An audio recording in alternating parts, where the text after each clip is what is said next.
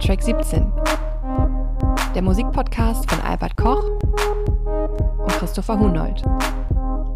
Reviews, Features und die besten Tracks als Playlist.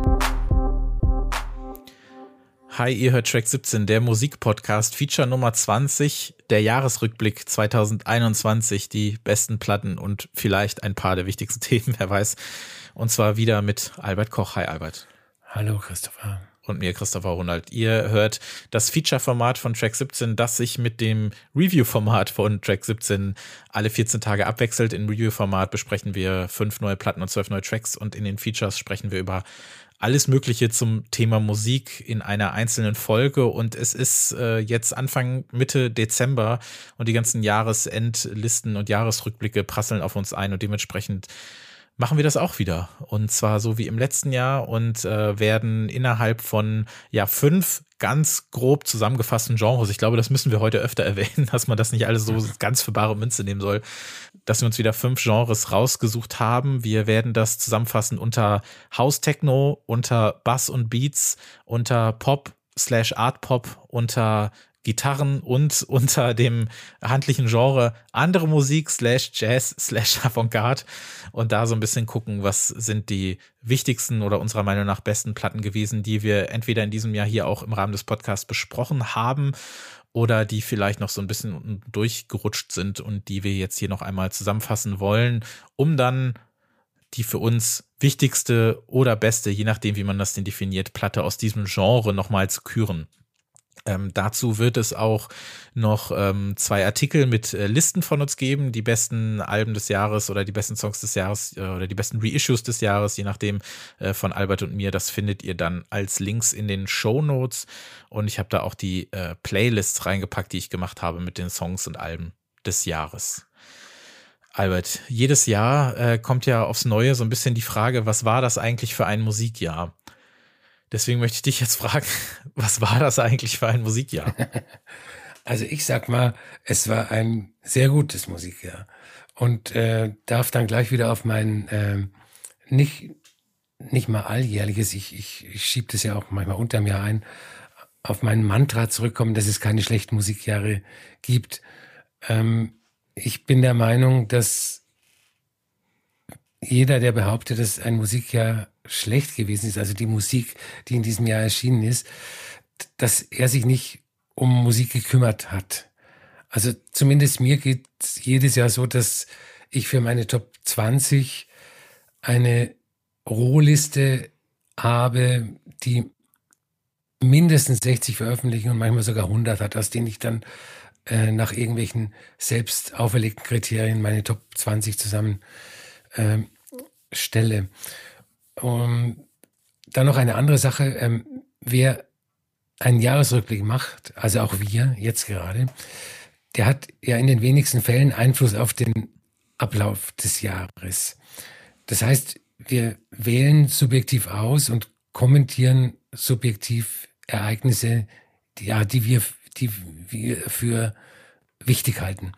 Und äh, es trifft also weder uns noch das Jahr eine Schuld, äh, wenn es zum Beispiel wie für 2021 kein übergeordnetes musikalisches Thema gibt, aus dem wir ja dann sehr gerne einen Trend machen würden. Also es wäre schön, wenn es jetzt wie 1967 wäre und äh, Psychedelic Rock ist erfunden worden und wir könnten uns hinsetzen und sagen, hey, das wird die nächsten hm. äh, 15 Jahre beeinflussen.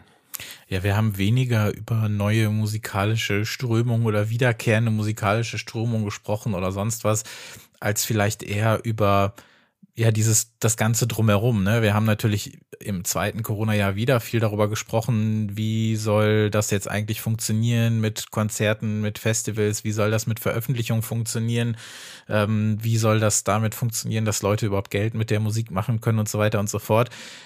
Aber wir haben vielleicht auch nicht diesen Luxus gehabt, vielleicht kann man es auch so sehen, dass man sich um all diese Sachen nicht gekümmert hat oder kümmern wollte, um dann zu sagen, keine Ahnung, welche Form von 80er Jahre Pop ist plötzlich wieder da oder sonst was mhm. alles. Das ist vielleicht so ein Ding. Und ich habe gerade in dem, in dem ersten angesprochenen Thema so ein bisschen das Gefühl, was jetzt so das, das Pandemiegeschehen angeht, dass wir uns jetzt in so einem Loop befinden und wir wieder ins Frühjahr 2020 zurückkatapultiert mhm. wurden. Und zwar, dass wir ja jetzt wir haben so ein bisschen, auch aus so einer gewissen Naivität heraus, ähm, da möchte ich mich gar nicht ausschließen, so ein bisschen das äh, Licht am Ende des Tunnels gesehen. Äh, plötzlich, ähm, ich kann da auch von mir sprechen, ich war wieder auf einem Festival, wenngleich das unter Corona-Bedingungen stattfand, siehe unsere Hallland-Folge, Feature 16, ähm, war mal wieder auf einem Clubkonzert, was jetzt gerade sich komplett wahnsinnig anfühlt, obwohl das auch erst zwei Monate her ist. An, am Tag dieser Aufnahme übrigens hätte ich eigentlich Black Midi in Köln gesehen und das hat sich natürlich aus guten Gründen erledigt und wurde jetzt auf Mai verschoben. Und jetzt ist alles wieder so ein bisschen on hold. Aber, also, wir haben ein bisschen gelernt, sage ich mal, aus dem, wie es jetzt so geht, sind aber tatsächlich wieder irgendwie so zurückgeworfen worden. Und die Frage ist jetzt, inwieweit ähm, hat das dann auch Auswirkungen auf Veröffentlichung? Also ich glaube zum Beispiel nicht, dass wir jetzt viele Verschiebungen wieder erleben werden. Das glaube ich nicht. Ich glaube, dass sich auch gezeigt hat, dass das nicht unbedingt notwendig ist.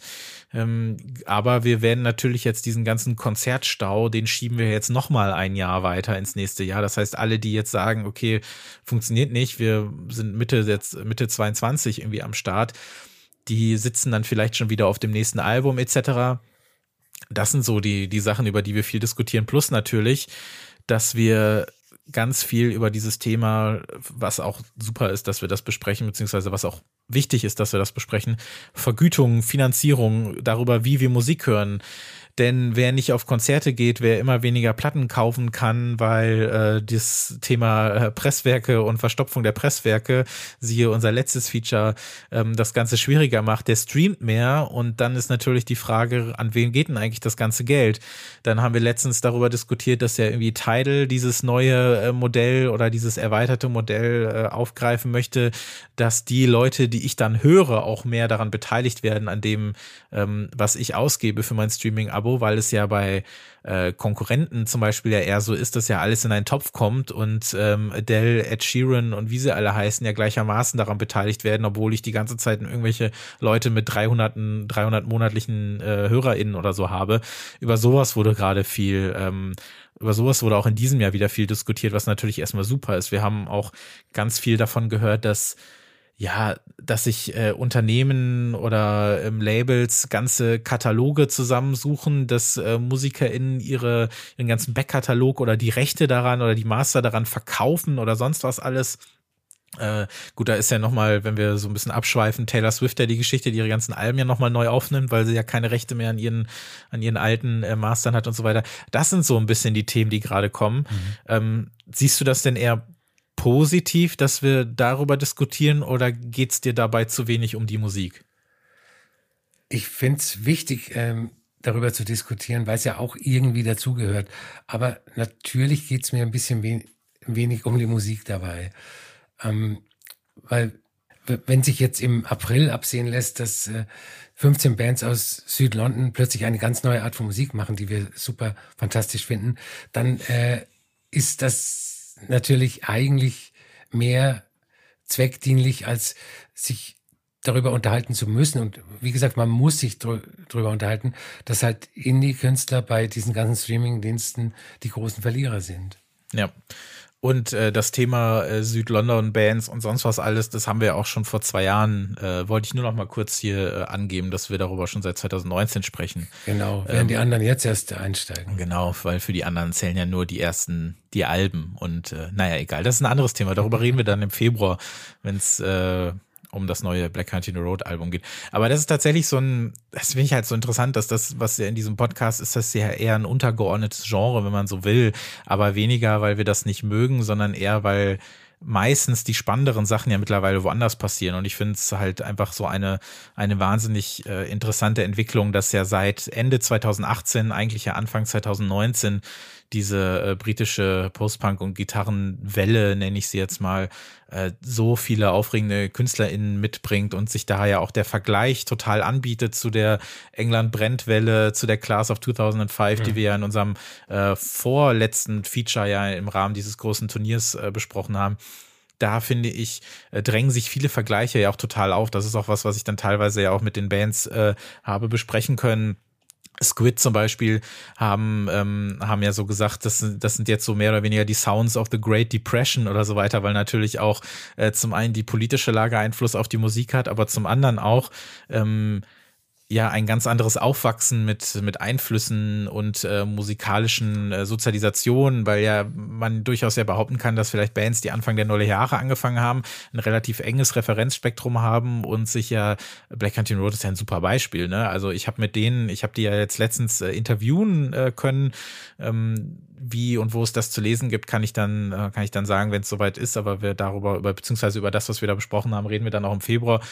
Aber wir haben dann auch so ein bisschen darüber geredet, was die so im letzten Jahr so alles gehört haben. Und dann kommen da halt, äh, weiß nicht, kommt da halt zu gleichermaßen The Beatles, aber auch Carly Ray Jepsen oder sowas. Und ich weiß nicht, ob das vor 20 Jahren eben auch so war bei Bands wie The Strokes oder so. Aber das ist ja auch wieder ein anderes Thema. Aber allgemein ist das so eine, so eine schöne, ja, auch fast anachronistische ähm, Thematik, weil man ja sagt, so, das Gitarrenthema interessiert gerade irgendwie keinen, aber eigentlich kommt da aktuell fast mit das Spannendste raus. Aber es braucht vielleicht manchmal ein bisschen, damit das bei allen so ein bisschen ankommt. Das haben wir auf jeden Fall äh, bei uns besprochen. Und du hast ja auch gesagt, äh, das ist zu Recht gesagt, dass es, dass jedes Jahr an sich ein gutes Musikjahr ist. Natürlich kann es unterschiedliche Gründe geben, warum man mal was nicht mitbekommt, aber auch da können wir ja äh, einfach mit Fug und Recht behaupten, einfach unsere, unsere blauen Folgen hören, würde ich fast sagen. Die Folgen mit dem blauen Cover, das sind immer die Review-Folgen. Ähm, da stellen wir ja vor, was wir für empfehlenswert erachten und ähm, was so das äh, nicht unbedingt Wichtigste im, im Großen und Ganzen, aber vielleicht das Beste oder Interessanteste ist. Und ähm, da haben wir in diesem Jahr, ich habe nämlich nochmal nachgeschaut, ähm, inklusive dieser Folge hier im Jahr 2021, haben wir 21 Folgen Check 17 gemacht. Und das finde ich mega krass. Und ich finde, dass wir Ihr könnt auch gerne skippen jetzt, weil ihr könnt in den, in den Show Notes beziehungsweise in den Timecodes nachgucken, wann der nächste äh, Part äh, beginnt, in der wir dann, in dem wir dann auch wirklich über die Musik sprechen. Aber ich finde, so ein Jahresrückblick, der eignet sich auch dafür, dass man mal ein bisschen selber guckt, was im letzten Jahr so gewesen ist, auch in dem eigenen Projekt. Und ich muss sagen, dass dieses Jahr für Track 17 ein Besonderes war, ein sehr aufregendes war und auch ein sehr erfüllendes, würde ich fast sagen. Also es hat noch nie so viel Spaß gemacht, wie in diesem Jahr den Podcast zu machen, weil wir jetzt seit ungefähr einem Jahr, würde ich sagen, so diesen Modus drin haben, wie der Podcast gut funktioniert, dass wir Features und äh, Reviews abwechseln. Wir haben, finde ich, eigentlich ganz gute Themen gefunden und gerade im zweiten Halbjahr hat sich, also ich meine, die, die Platten kommen ja von alleine, ne? Da müssen wir ja gar nicht so richtig ewig nachsuchen. Es kommt immer darauf an, worüber sprechen wir jetzt wie.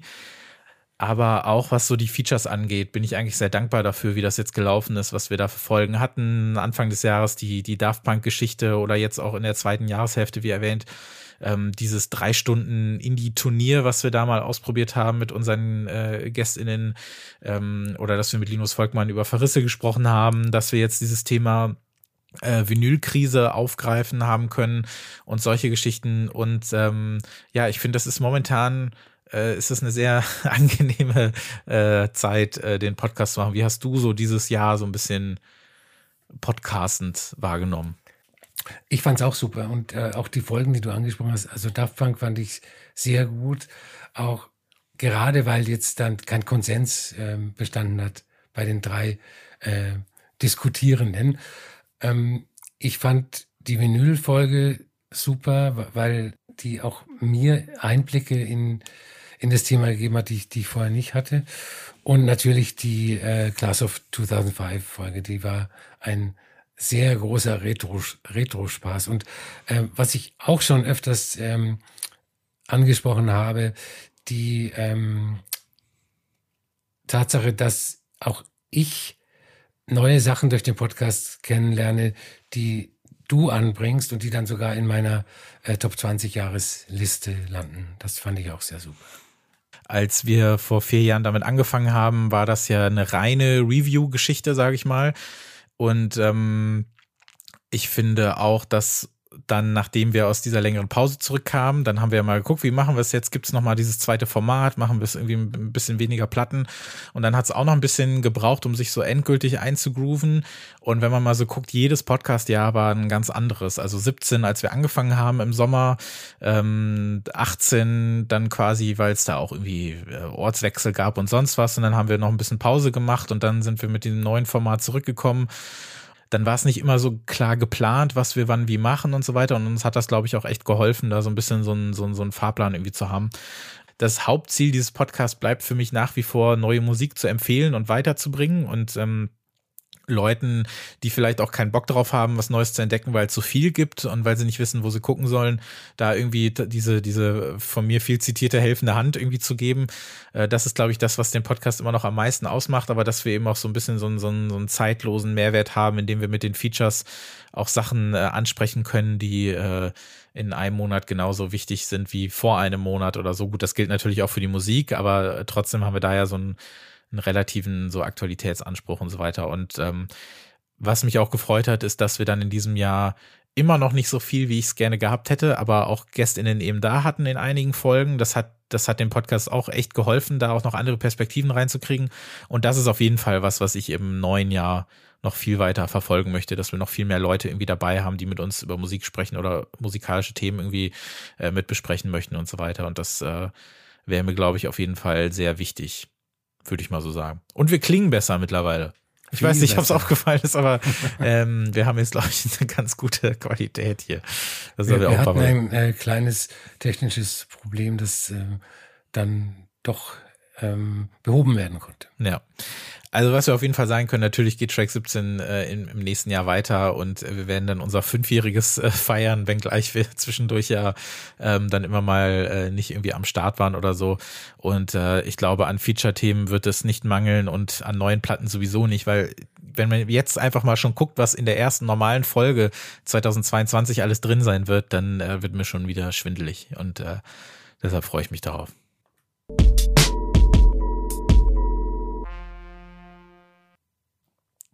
So wie vorhin erwähnt, haben wir, wie schon im letzten Jahr oder wie auch bei unseren äh, Dekadenfolgen, als wir über die beste Musik der Zehnerjahre sprachen, das Ganze wieder versucht, in ungefähr fünf Genres reinzukriegen, beziehungsweise wir haben uns fünf Kategorien ausgesucht.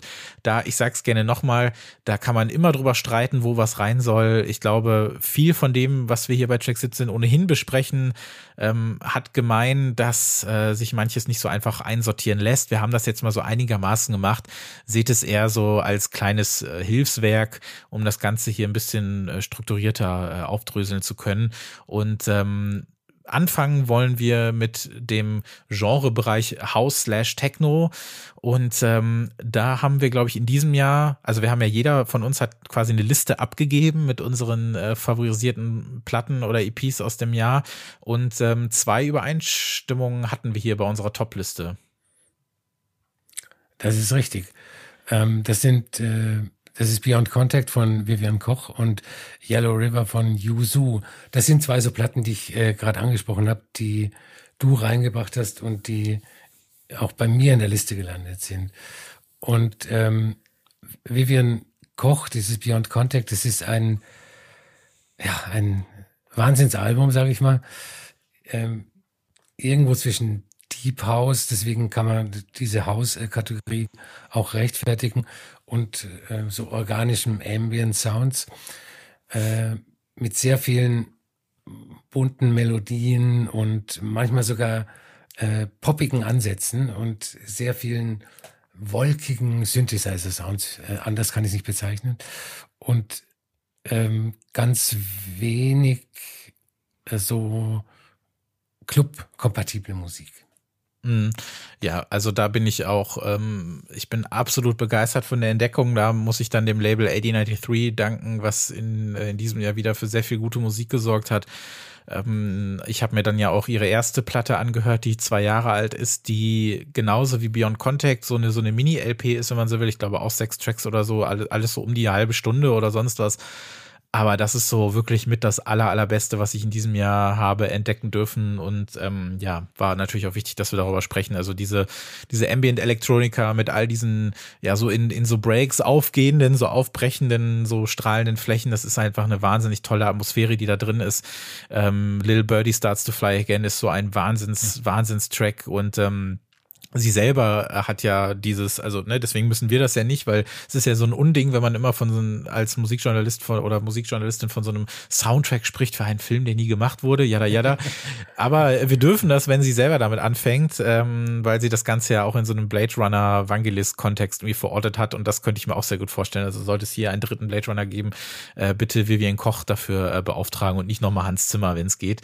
Ähm, nee, äh, fantastisch. Also ich mag das total und wenn's die, wenn's diese, diesen Begriff IDM noch geben sollte, wenn den noch einer irgendwo findet, äh, finde ich, passt der da auch ganz gut. Das ist auch was, was man Anfang der 90er wunderbar auf diese ganzen Rob-Compilations äh, hätte draufschmeißen können. Also äh, fantastisch, also wirklich, wirklich fantastisch und äh, genauso ja auch, da sind wir uns ja einig, eben Yuzus äh, Yellow River, was eine Platte ist, die ja ähm, die, die schwere Bürde hatte, dass sie ja schon im Januar erschien und oft ist es ja so, dass solche Platten dann am Ende verloren gehen, aber die nicht, ne? Nee, also ich finde, ich äh, finde eine Art Verwandtschaft zu dem äh, Vivian Koch Album, obwohl es natürlich äh, ganz anders klingt. Ähm, es ist Programmmusik, die den Fluss, der an äh, Yusus Heimatstadt vorbeifließt oder durchfließt, den Yellow River mhm. äh, zum, zum Thema hat. Und auch da gibt's äh, wunderbare Oldschool-Synthesizer und polyrhythmische äh, Beat-Konstruktionen. Und ähm, man kann auch da ruhig äh, Ambient dazu sagen, weil Ambient ja in vielen Ausprägungen mhm. existiert, in äh, Beatlos und mit Beats und, und whatever. Also auch das ist ein eine Wahnsinnsentdeckung. Ja, wenn die, Jahr. wenn die Selected Ambient Works, die erste von FX Twin als Ambient durchgeht, äh, die ja auch mit vielen Beats ausgestattet ja. ist, dann geht auch die Use dadurch. Ja, äh, sehr spannende Musikerin auch, die ich vorher nur durch eine EP mal so am Rande mitbekommen habe, hatte mich aber nicht groß damit äh, befasst. Und ähm, auch hier sprechen wir von Musik auf einem Label, das in diesem Jahr öfters hier vorkam, nämlich Music from Memory, die sich ja dankenswerterweise auch viel mit ähm, tatsächlich äh, neuen Releases beschäftigt haben in diesem Jahr. Ich glaube, so stark hat es das noch nicht gegeben.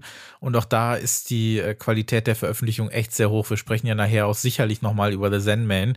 Und da hat es dann auch nicht nur viele Reissues oder Compilations gegeben, sondern eben auch neue Musik. Und ähm, ja, Yusu hat das, hat das Jahr auf jeden Fall überdauert und ist bei mir auch sehr weit oben mit dabei.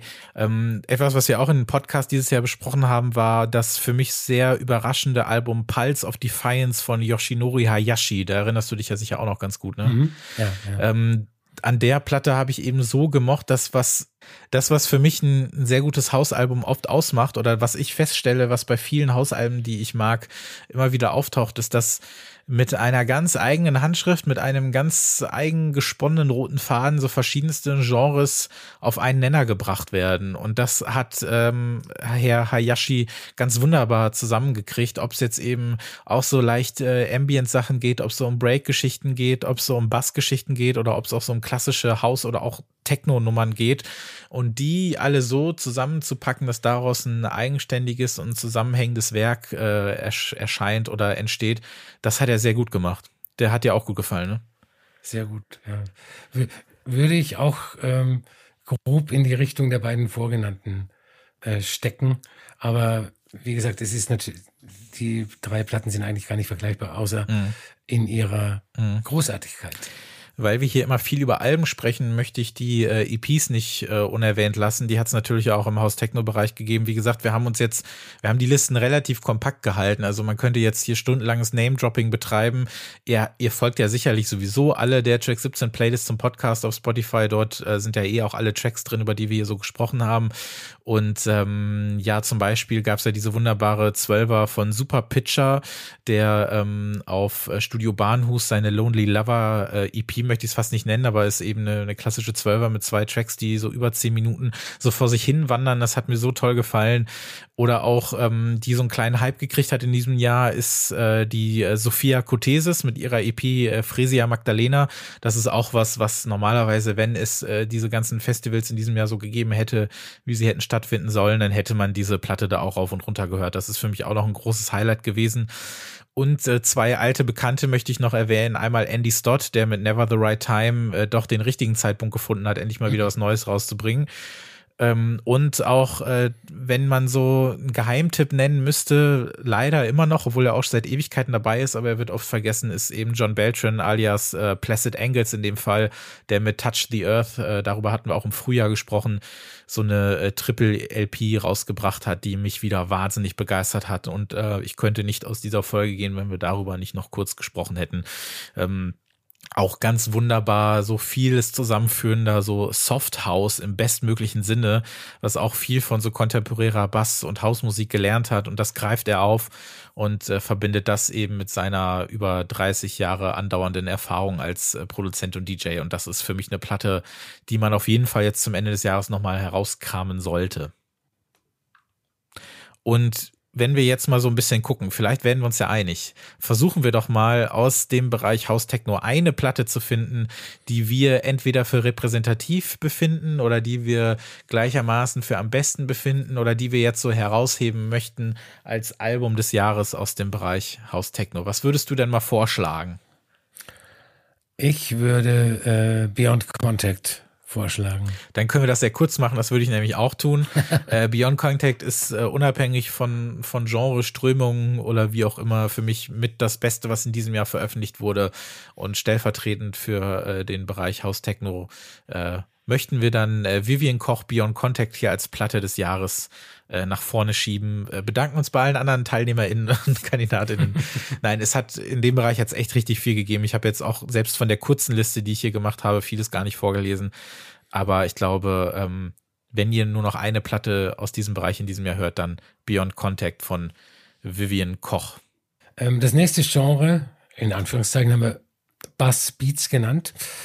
Und ähm, da ist ein Album dabei, das in meinen persönlichen Jahrescharts auf Platz 1 ist, und zwar von Madlib Sound Ancestors, in Klammern arranged by Kieran Hepton, äh, aka Fortet, der hier auch schon ein oder zweimal genannt worden ist. Ähm, das Album ist im Frühjahr erschienen und hat mich damals schon äh, weggeblasen. Und ich habe das sehr oft gehört. Also das eigentlich lag das äh, zwei Wochen auf meinem Plattenteller und ich habe ich hab das immer wieder angehört und habe kaum äh, irgendwelche anderen Sachen angehört. Und es ist eine wahnsinnige Fusion der unmöglichsten Musikrichtungen. Instrumental Hip-Hop, Soul, Oldschool R&B, ähm, alter Garagenrock, Spiritual Jazz, Free Jazz, Afrobeat, Psychedelia, alles, was man sich denken kann.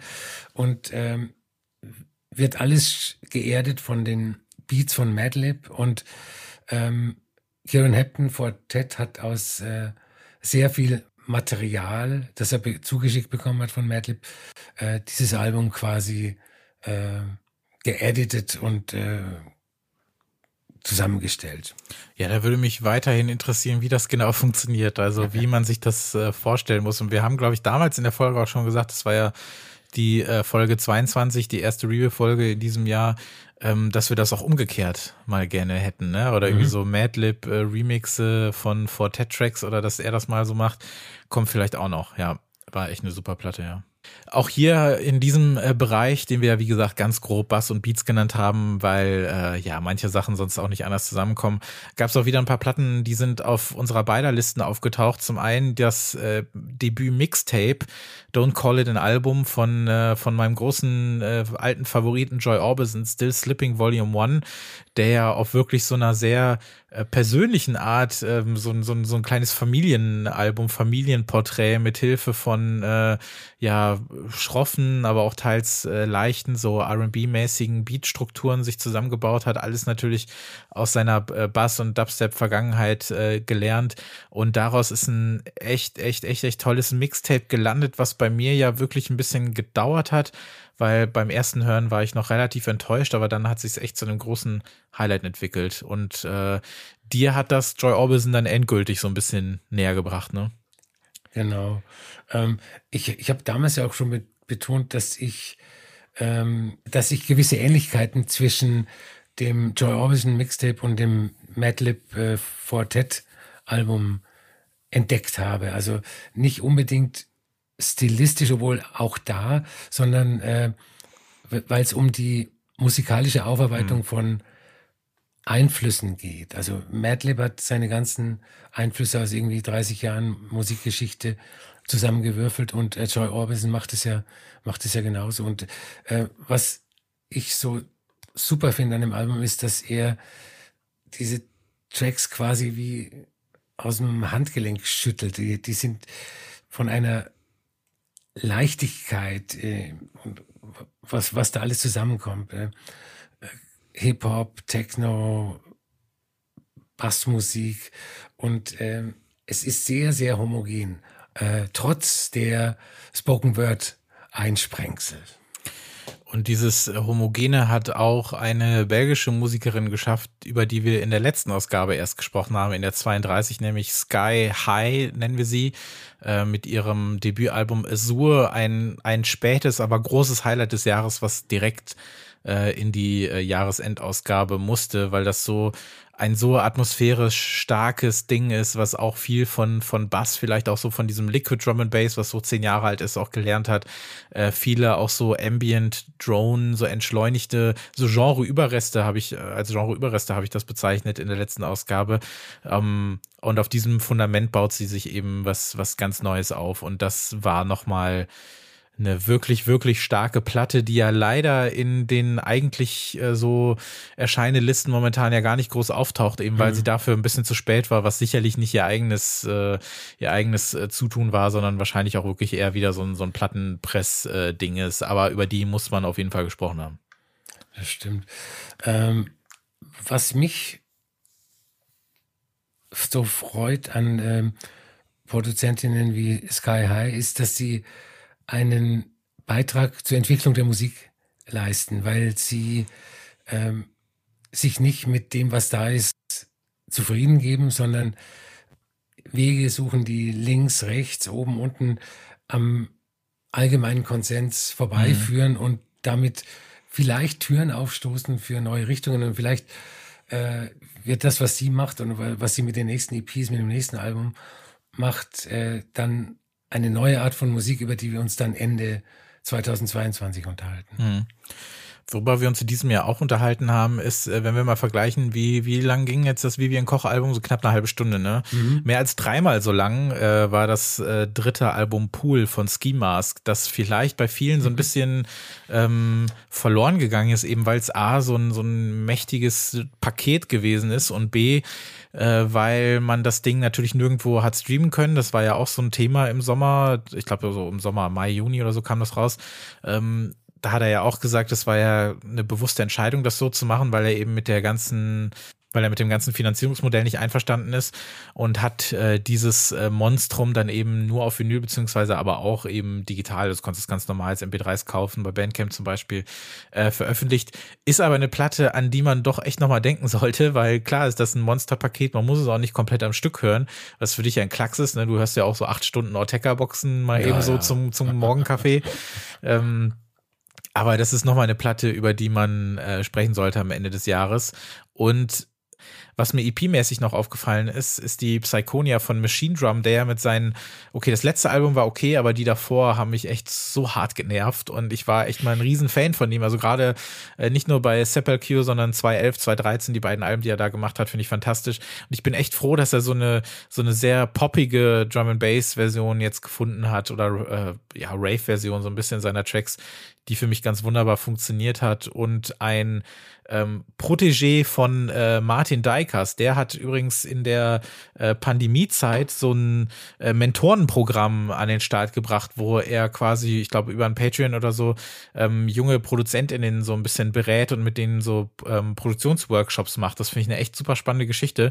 Und er hat in diesem Jahr alleine schon drei Compilations äh, digital rausgebracht mit Sachen, die seine Leute da ähm, sich zusammengezimmert haben. Und einen, den er unter seine Fittiche genommen hat auf seinem äh, Label äh, 3024, ist der Produzent Otik.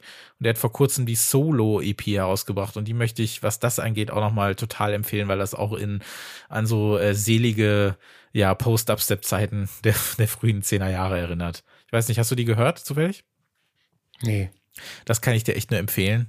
Äh, wird dann wahrscheinlich jetzt auch nicht äh, zu unserer Platte des Jahres, wenn wir die beide nicht kennen.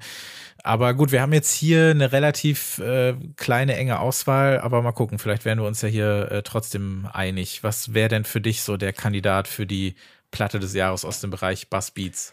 Also ich müsste natürlich äh, Madlib nehmen, weil es ja auch meine Nummer eins ist. Also eigentlich muss ich Madlib nehmen. Stimmt aber, eigentlich, ne? Ja. Aber ich nehme davon Abstand und überrasche alle und äh, nehme Joy Orbison. Ah, okay. Ich dachte schon fast, dass du doch noch Ski Mask sagst. Ähm, ja, ja, echt schwierig. Ey. Ich finde jetzt bei der Sky High ist es natürlich so, die ist noch gerade so aktuell und die habe ich in letzter Zeit echt viel gehört Joy Orbison ist halt einfach Joy Orbison und das ist dann ein, ein alter Weggefährte, der mich jetzt seit 2009 äh, so viele Jahre schon äh, begleitet und begeistert. Ich würde, ich würde jetzt hier zustimmen. Machen wir das so. Machen wir Joy Orbison Still Slipping Volume 1. Wir können auch Ski Mask nehmen. Ich habe, die liegt mir äh, als MP3 vor. nee, nee, wir machen, wir nehmen Joy Orbison Still Slipping Volume 1 als äh, unsere Platte des Jahres aus dem Bereich äh, Bass Beats. Die gesellt sich dann zu Vivian Koch Beyond Contact.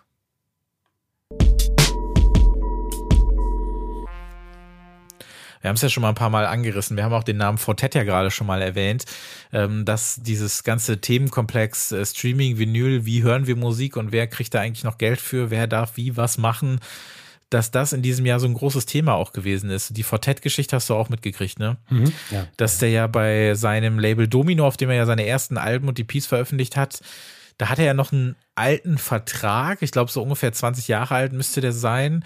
Und äh, der hat natürlich nicht vorgesehen, wie ja die Vergütung aussieht für Streaming, für die damals ja zwar aufkommende, aber noch lange nicht so äh, etablierte äh, Download-Geschichte.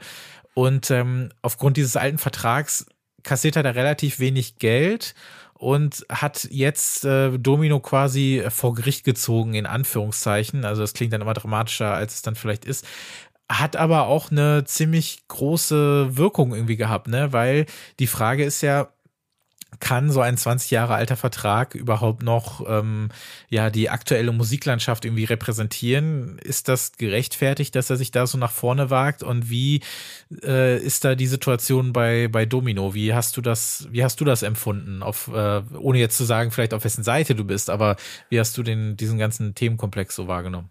Das kann ich sogar sagen, auf welcher Seite ich bin. Aber ich möchte erstmal erst mal 50 Jahre zurückgehen. Äh, ich habe neulich ein Interview mit Nancy Sinatra gelesen, also der Tochter von Frank Sinatra, die auch äh, Sängerin ist, These Boots are made for walking.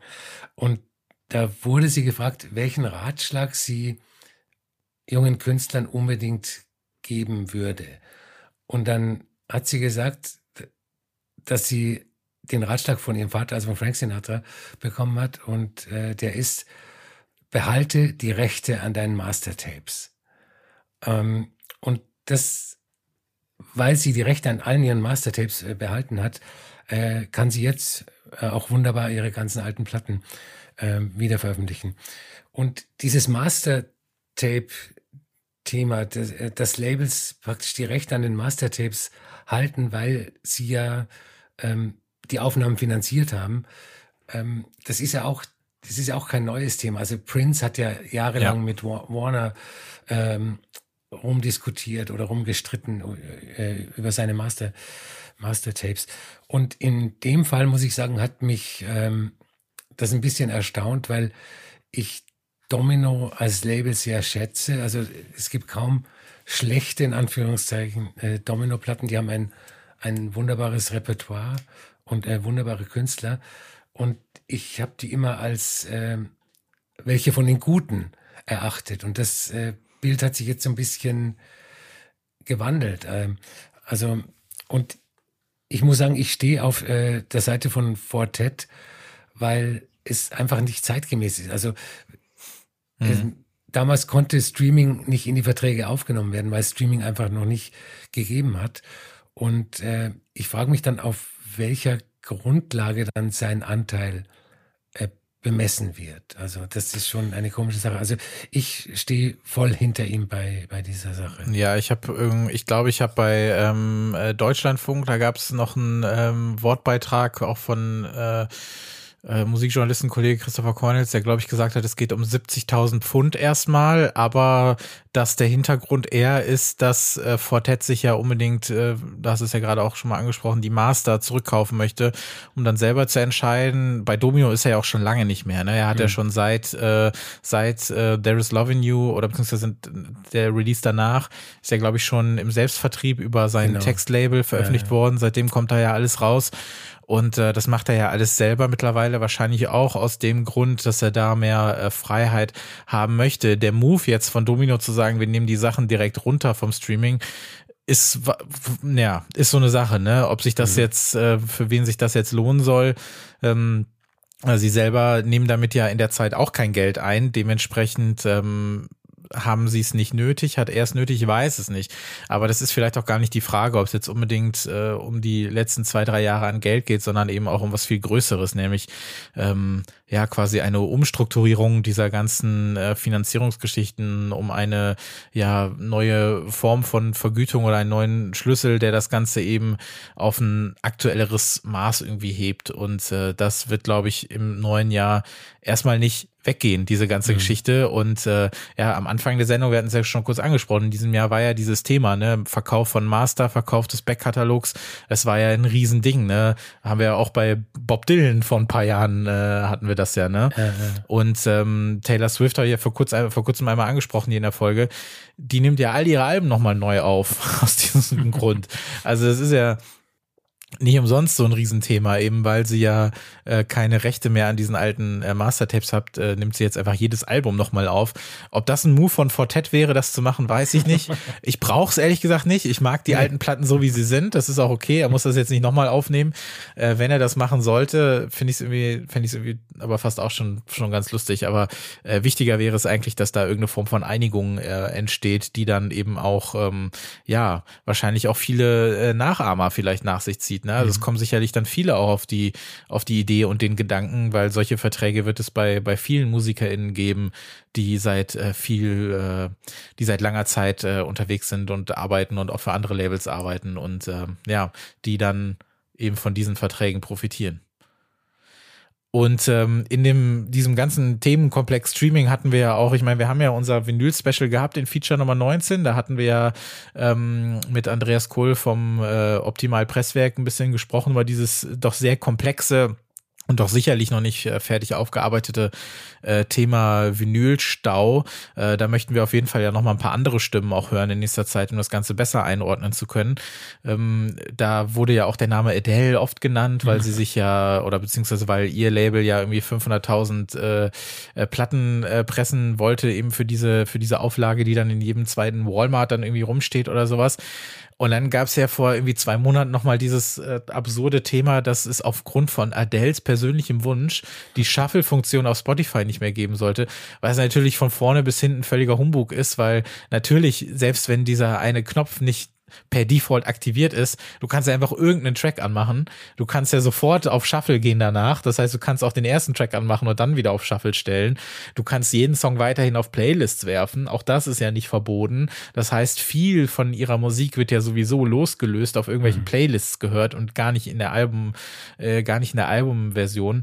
Ähm, Hast du das als äh, ein, ein Hilfeschrei wahrgenommen, um das Album wieder wertiger werden zu lassen oder als das, was es ist? Das ist eine super suggestive Frage, als äh, reine äh, Promo-Maßnahme. Ähm, ich, ja, also ich glaube, Spotify wollte damit ähm, zum Ausdruck bringen, dass sie das Album wertschätzen. Ne?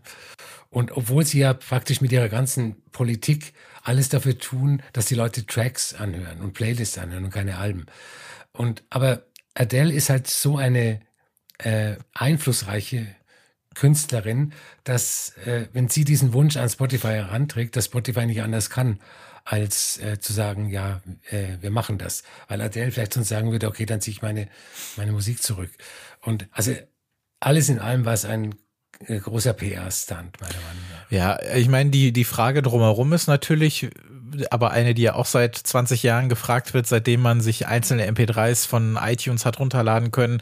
Ähm, wie wichtig ist das Album noch und so weiter und so fort. Das ist eine Frage, da, da sitze ich immer zwischen den Stühlen, weil ich mir denke, auf einer Art finde ich, finde ich es toll, wenn ein Album als solches auch gehört werden kann und wenn sich MusikerInnen die Zeit nehmen, das als, als solches auch aufzunehmen und auch als, als solches Gesamtprojekt zu denken. Auf der anderen Seite finde ich, wird das Album nach wie vor massiv überhöht und zwar in der Form, dass immer noch ein Album der Grund ist, wenn über dich berichtet werden soll. Genau, genau. Alle reden immer von Playlists, von irgendwelchen Einzelsongs, von sonst was alles. Aber wenn es danach geht, würde ja auch kein Rapper mehr jemals ein Album veröffentlichen oder so, sondern es wird ja immer auf diesen Punkt hingearbeitet, der dann quasi der Grund ist, warum man was über dich schreiben kann, warum man dich zu irgendwas fragt genau. oder sonst was. Und da kommt in Kombination für mich dabei, dass dann eben andere Release-Formen so ein bisschen äh, außen vor gelassen werden. Also das ist, ich glaube, vor allem Leute, die nach wie vor hauptsächlich CDs kaufen. Ich weiß nicht, ob das dann auch Leute sind, die dann auch viel elektronische Musik hören, kann ich mir fast nicht vorstellen, weil die bleiben ja zum Beispiel, was das Genre, ich bezeichne das jetzt mal als Genre angeht, ja eigentlich komplett auf dem Trockenen, was alles andere angeht, ne? Weil es gibt ja so viele Zwölfer und EPs, die meiner Meinung nach die, also eine viel größere Wertschätzung bekommen sollten, auch was so die Aufmerksamkeit und was das Berichten angeht. Und deswegen ähm, ist mir das auch wichtig, das immer wieder hier im Podcast zu erwähnen, was es, was es da so gerade für Releases, was es da so gerade für Tracks gibt und so weiter. Und diese, dieser Fokus auf die Alben, der raubt dem so ein bisschen die Aufmerksamkeit. Das ist sowas, was, was ich oft immer noch gerne ansprechen möchte. Also wie gesagt, da ist das dann so, so, ein, so ein Zwischending. Zum einen weiß ich das auch wertzuschätzen und ich habe 2021 tatsächlich viel, viel mehr äh, durchgängig Alben gehört als sonst was alles, aber äh, also zum Beispiel jetzt irgendwie random Playlisten oder mir alles so durcheinander zu werfen oder sonst wie, aber auf der anderen Seite finde ich, ähm, müssen wir das nicht so als das musikalische Statement wahrnehmen, was es oft auch nicht ist, sondern eher eine Ansammlung an Songs, die halt in einem bestimmten Zeitraum aufgenommen wurden. Also ich bin da, bin da immer so ein bisschen zwiegespalten. Aber wenn, wenn selbst äh, die Künstler, also wenn selbst Drake, ich weiß nicht, ob der überhaupt Interviews gibt, aber wenn er Interviews gibt, dann äh, wird er Interviews geben, wenn er wieder mal ein Album auf Ja gut, das macht gibt. er aber auch alle sechs Monate, muss man ja dazu sagen. Ne? Das, das stimmt. Aber wenn, wenn selbst die Künstler äh, das Album eigentlich priorisieren, was äh, ihre Promo-Arbeit betrifft, dann ähm, hat es ja dann doch noch diesen Stellenwert. Aber bei äh, Drake weiß ich nicht, ob das so ein gutes Beispiel ist, weil der ja selber irgendwann angefangen hat mit diesen Playlists als Alben. Der hat ja dann so zwei oder anderthalb Stunden bis zwei Stunden lange Dinger rausgebracht. Der hat so viele Compilations von, von Demos und sonst was alles, bringt er permanent raus. Und ich glaube, bei Drake ist es eher so ein, so ein Masse über Klasse Ding. Also der veröffentlicht so viel, dass der halt, also auf gut Deutsch gesagt, halt die Playlists und das Hören so verstopft. Also, mhm. dass Drake mehr so ein Genre wird und nicht so ein Künstler, den man so hört, sondern dass du einfach immer irgendwas von Drake hast, immer irgendwas Neues von Drake hast, dass du permanent Releases von ihm kriegst, weil er so viel hat. Das war ja auch hier Certified Lover Boy, ging ja auch anderthalb Stunden aus diesem Jahr. Das hört sich ja auch keiner am Stück an, ne? Da suchst du dir dann drei Songs raus und packst die rein. Aber weil das eben alles so durcheinander gehört wird und die, diese Releases mittlerweile eher wie Playlists funktionieren, ist, ich, ich weiß nicht, ob Drake dann das beste Beispiel ist, weil der, glaube ich, alles so auf, der veröffentlicht echt auf Masse, glaube ich, wirklich, so dass mhm. der halt, dass du halt gar nicht auf die Idee kommst, was anderes zu hören, weil es einfach so viel gibt, weil da steigt auch keiner mehr durch, wie viel er so rausbringt. Das ist so ein Ding. Aber ja, klar, es gibt natürlich viele, ähm, viele, viele MusikerInnen, die, die vielleicht auch selber so argumentieren. Und ich meine, bei Adele ist es ja eh nochmal so eine Sache, weil das ja eher so eine, so eine klassische äh, Release-Form ist für ein Publikum, die ja sowieso vielleicht auch noch äh, CDs kauft oder sonst was alles oder das irgendwie so am Stück hört. Aber insgesamt, ähm, finde ich, kann das durchaus auch ein bisschen äh, aufbrechen mal. Aber ja, ist so eine Sache. Aber ich finde nur dieses, wir können nur über jemanden schreiben oder sprechen, wenn da ein Album rauskommt. Ich finde, das muss auch mal so ein bisschen unabhängig davon, unabhängiger davon funktionieren. Ähm, es kann auch mal eine sehr gute EP reichen, dass du irgendwie mal einen Titel kriegst oder so, weil das gerade bei elektronischer Musik halt einfach schwieriger ist. Ähm, oder auch so eine großartige Band wie, wie Famous, die äh, in diesem Jahr eine, eine wirklich sensationelle EP rausgebracht hat. Da sprechen wir gleich im Thema Gitarren nochmal drüber. Kriegt natürlich nicht die Aufmerksamkeit, die sie verdient hätte, wenn sie jetzt nicht unbedingt ein Album rausbringt. Das dauert dann immer so. Es war ja bei Black Country New Road und Squid genauso. Squid taucht in diesem Jahr auf vielen so Newcomer-Listen auf, wo ich, wo, das finde ich schon fragwürdig, weil die sind seit 2017 releasen, die relativ fleißig äh, Singles und EPs und nur weil sie in diesem Jahr ein Album rausgebracht haben, sind sie für mich kein Newcomer mehr. Also das, das ist noch so eine, so eine Wahrnehmung irgendwie, die manchmal so ein bisschen verschoben ist. Vielleicht meine ich auch sowas eher oder was mir zum, zum Thema Streaming auf jeden Fall auch noch irgendwie wichtig ist, das ist mir, was Filme und Serien angeht, da gibt's natürlich viel mehr Anbieter, aber nichtsdestotrotz hat Netflix ja noch den größten Marktanteil, sag ich mal. Und wie selbstverständlich mittlerweile so davon gesprochen wird, dass man sagt, so ja, ich, ich morgen Abend irgendwie Netflix schauen oder sowas, so als so völlig wahllosen Ersatz für fürs Fernsehschauen oder so, ne? Und damit meine ich eigentlich, dass wir solche solche, dass wir so, so ein Stück Kultur oder dass wir solche, solche Kunsterzeugnisse, wie auch immer, und selbst wenn es nur Produkte sind, in Anführungszeichen, dass wir die mit so mit so großen Firmen gleichsetzen. Ich habe da echt ein Problem mit. Also, und das ist beim Musikhören, ist mir das in den letzten Wochen noch viel stärker aufgefallen, wenn dann jetzt alle kommen mit ihren Spotify-Rap-Geschichten oder so. oder jeder, der irgendwie eine, eine, eine, Playlist irgendwie veröffentlicht oder so. Ich meine, ich mach, ich nehme mich da nicht raus, ne? Also ich, ich spreche so nicht, aber ähm, ich benutze das ja auch viel und, und gerne. Aber ich habe da echt ein Problem mit, wenn wir ich meine, muss mir vorstellen, was ist Musik, ne? Und Musik haben wir jetzt seit vielen tausend Jahren so. Und in den letzten Jahren hat das angefangen, dass es auch Generationen gibt, die aufwachsen, die Musik hören. Also wirklich, oder diesen Bereich von, von Kunst und Kultur mit irgendeiner Firma von irgendeinem Typen verbinden, der sich vor 15 Jahren in Schweden gedacht hat, ich habe Bock auf Geld. So, und äh, dass wir das so damit gleichsetzen und immer davon sprechen, so, ah ja, höre ich mir auf Spotify an oder mache ich das und das. Mhm.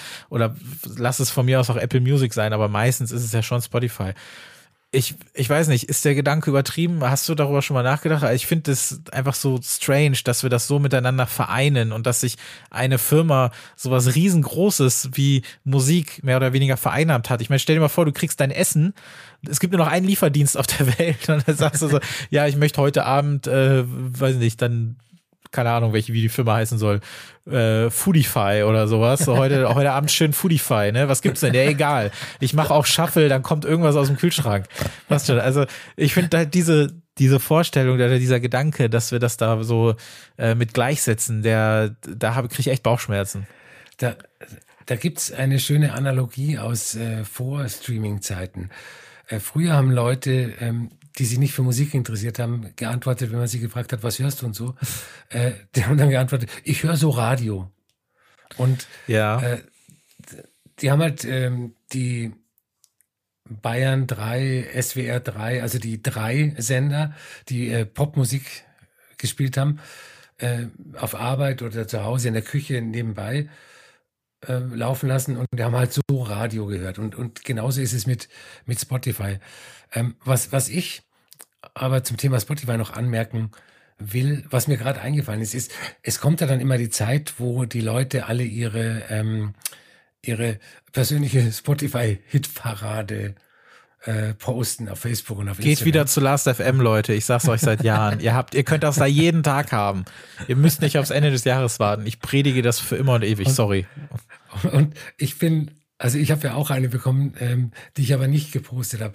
Ähm, mir hat Spotify erzählt, dass es nur 34 äh, Prozent von Spotify-Mitgliedern gibt, die weniger Musik gehört haben als ich. Das heißt, ich bin äh, schon relativ gut dabei, also am oberen, am unteren Rand des mittleren äh, Drittels.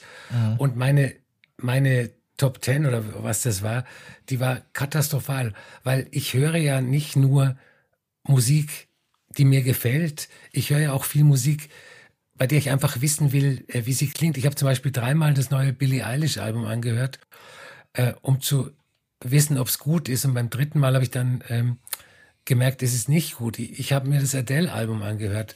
Und dann tauchen halt äh, Billie Eilish und Adele in meiner in meiner Jahreshitparade. Ja gut, das ist natürlich, aber das hätte man ja bei Last FM auch, wenn man es irgendwie scrobbeln würde oder sowas. Also was jetzt nur die Statistik angeht. Ich meine, klar ist natürlich auch dieses Thema Vereinnahmen dann von Musik und so weiter. Du weißt ja dann bei diesen Spotify-Dingern ja nur das, was du da gehört hast. Ne? Ich glaube, für mhm. die meisten Leute gilt das sowieso. Ich glaube, ja. ein Großteil der Menschen hört sowieso exklusiv Musik nur da und hat nichts mehr, mit dem man irgendwas abspielen kann oder auch nur MP3s ist oder sowas. Ähm, das liest man ja auch immer häufiger, dass äh, weiß nicht, letztens auch war ich in einem Discord, wo dann ähm, jemand irgendwie eine Statistik hatte, was er bei Last.fm gehört hat.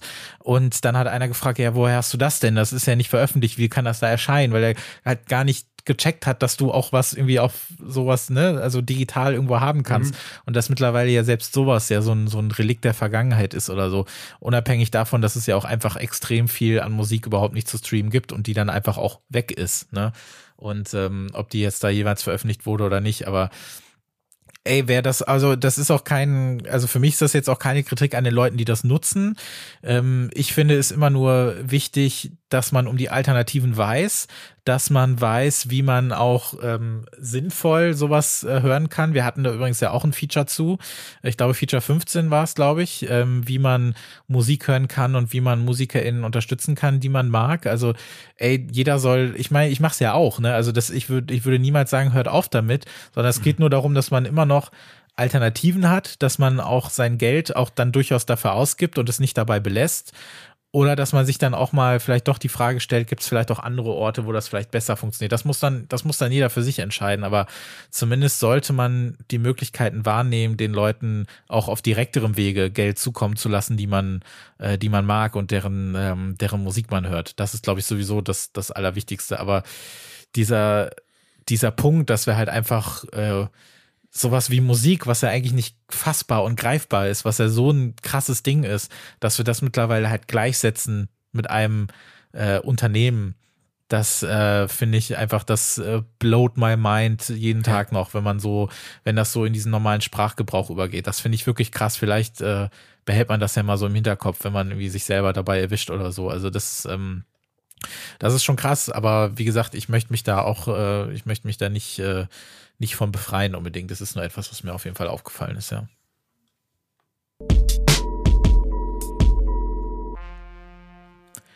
Wir haben uns jetzt wieder zwei Genres rausgesucht, die nächsten beiden Genres, ähm, bei denen wir so ein bisschen über unsere Musik des Jahres sprechen möchten. Und das erste Genre-Gemisch haben wir so ein bisschen Pop slash Art Pop slash Folk genannt, wenn man so will. Und ähm, da hast du dir auf jeden Fall auch ein bisschen was aus deinen Jahreslisten rausgesucht. Was gibt's da denn? Da gibt's zuerst mal äh, Black Metal 2 von Dean Blunt. Äh, auch eines meiner meistgehörten Alben dieses Jahr. Äh, aber ich muss zugeben, erst viel gehört, nachdem ich es auf Vinyl gehabt habe, was ja sehr viel später war als der digitale Release. Und ähm, Dean Blunt ist ja äh, bei Track 17 kein Unbekannter, haben wir auch öfters drüber gesprochen. Und ähm, er, er wehrt sich ja selber gegen eine Genreisierung äh, seiner Musik. Black Metal ist es nicht. Es, es ist kein Black Metal, was mich sehr traurig macht. Ähm, und das, dieses Wehren dagegen, das ist, das passt ja eben auch sehr gut in seine Musik, weil mhm. es, es ist minimalistischer Art, Folk, Pop, keine Ahnung.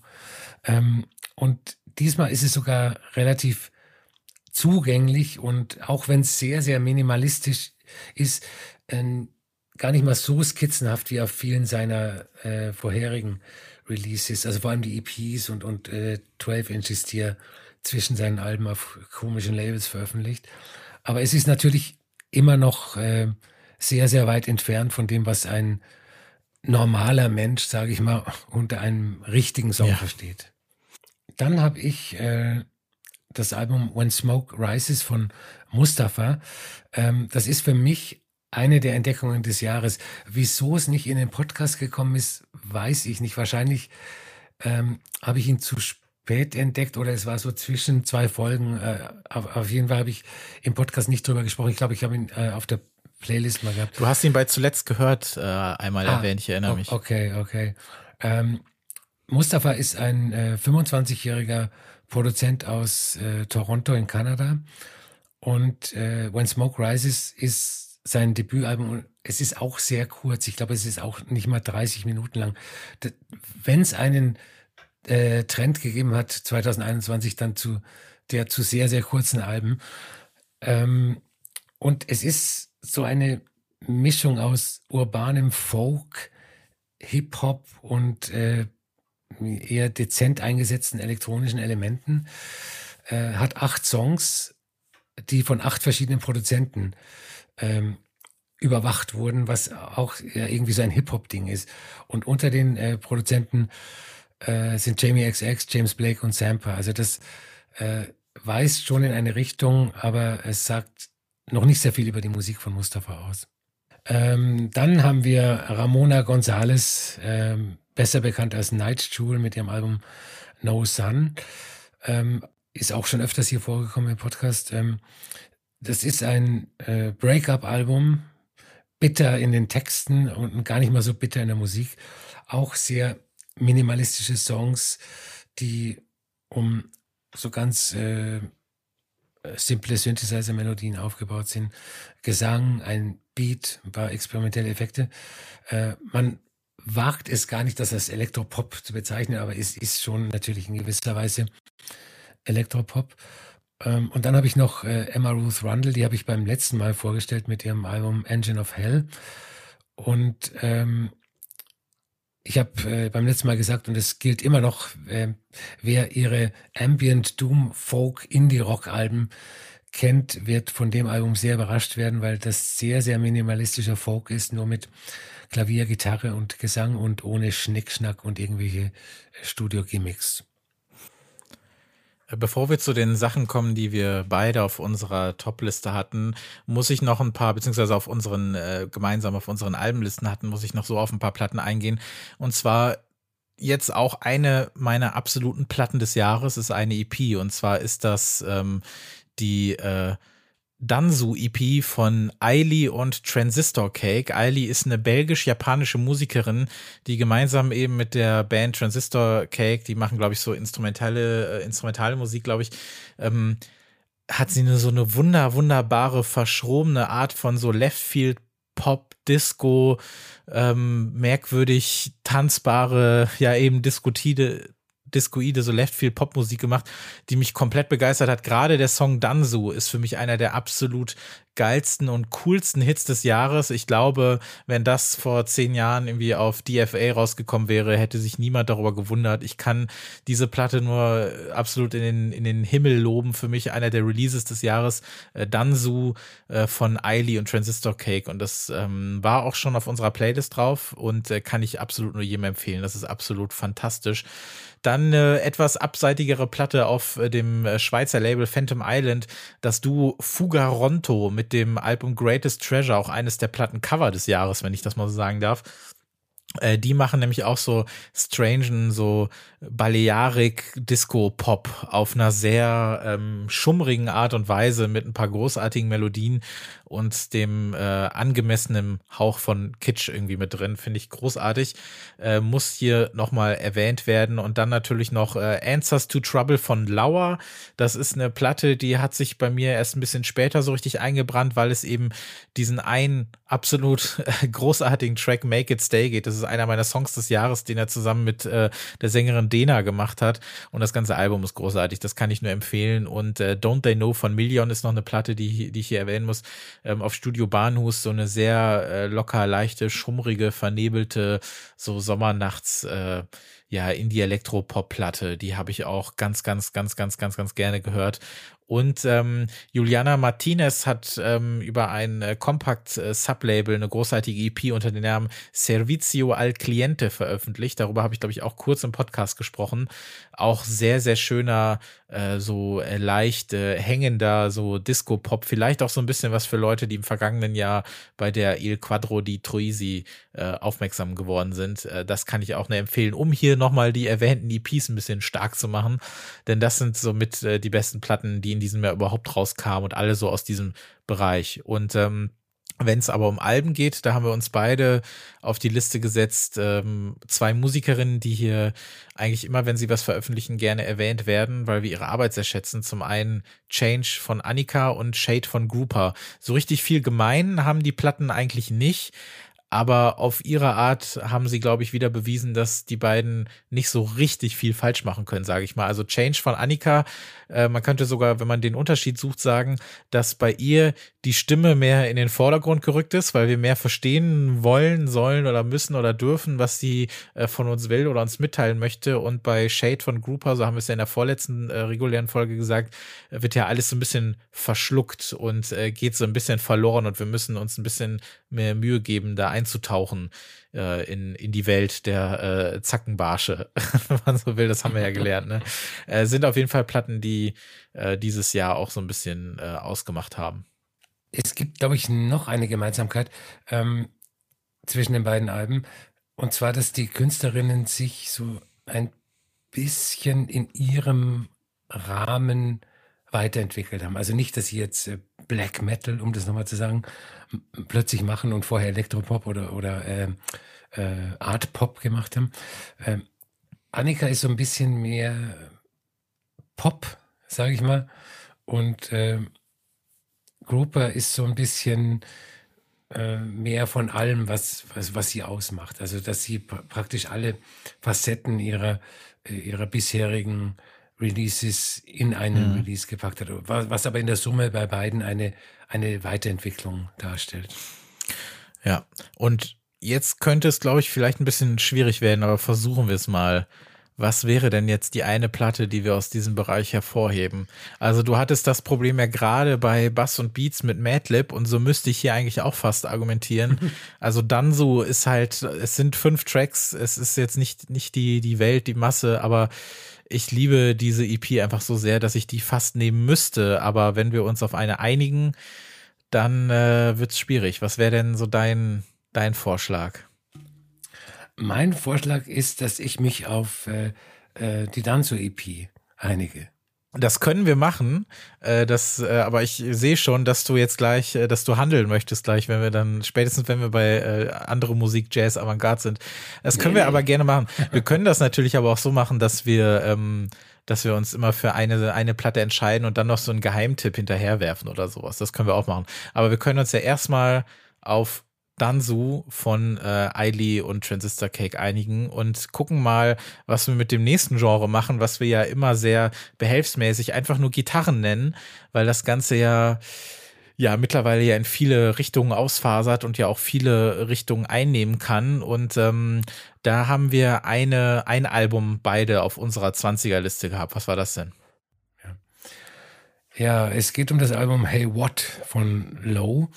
Äh, und vorab, was mich sehr gefreut hat, ist, äh, dass das Album in sehr vielen Jahresbestenlisten, die ich gelesen habe, äh, aufgetaucht ist. Also vom Avantgarde-Magazin bis äh, zur Mainstream-Musikzeitschrift. Überall findet man mehr oder weniger vorne das Album von Low.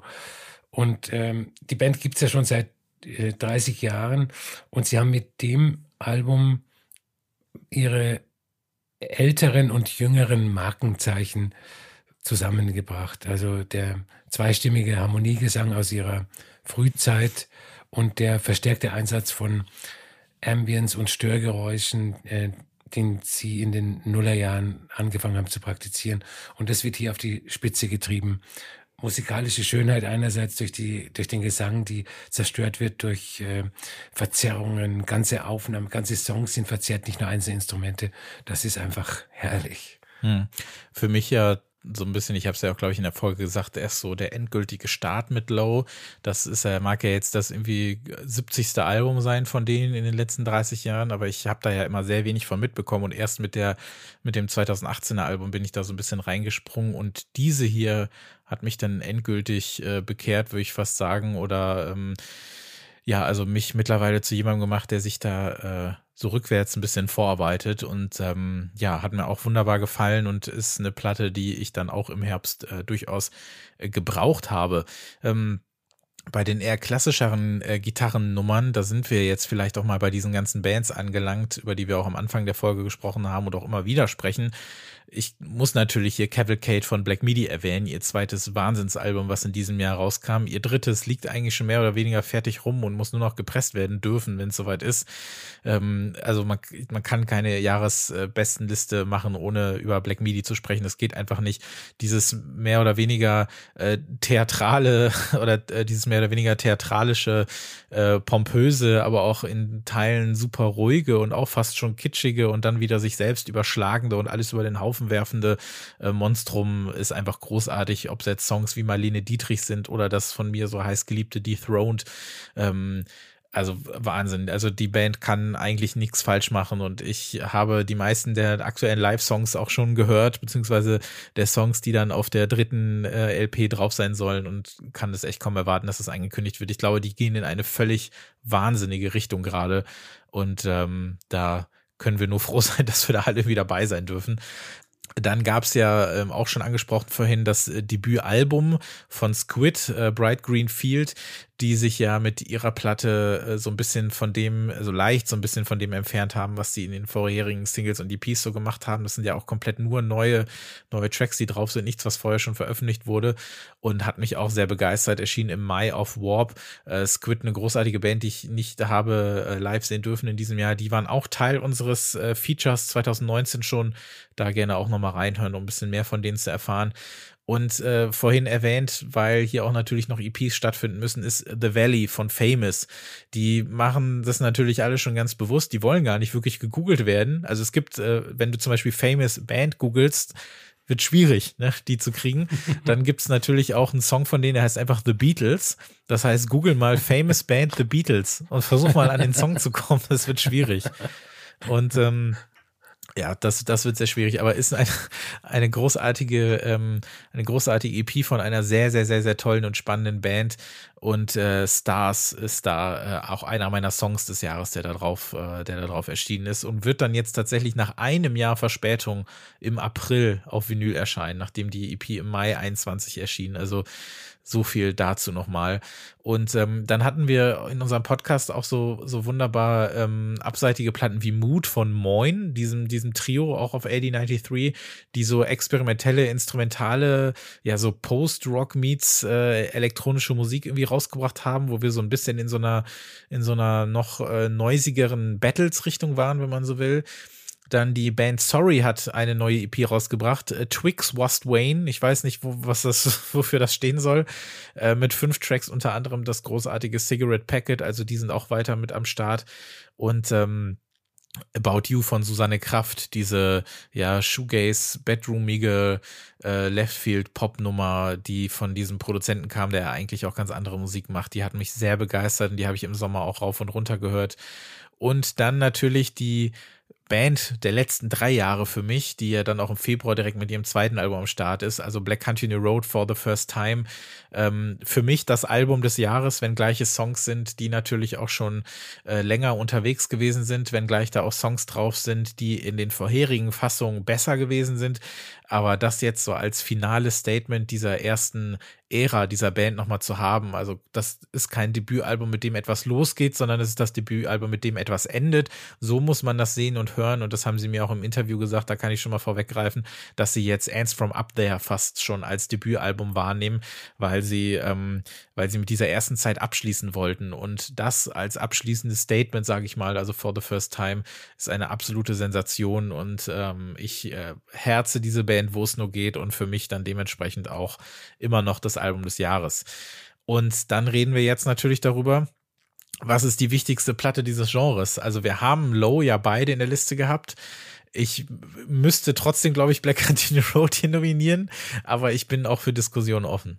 Ich nominiere auch Black Country New Road. Ich muss sagen, ähm, dass sowohl äh, Black Country New Road ja, der Name, ne? Black Country Das lasse ich drin. Kannst du drin lassen.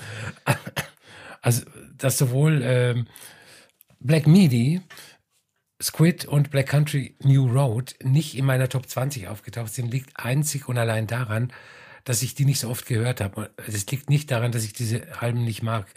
Also gerade für Gitarrenmusik sind es sensationelle Alben und deshalb äh, werde ich auch dafür plädieren, Black Country New Road ähm, zu dem Album des Jahres in diesem Bereich zu machen.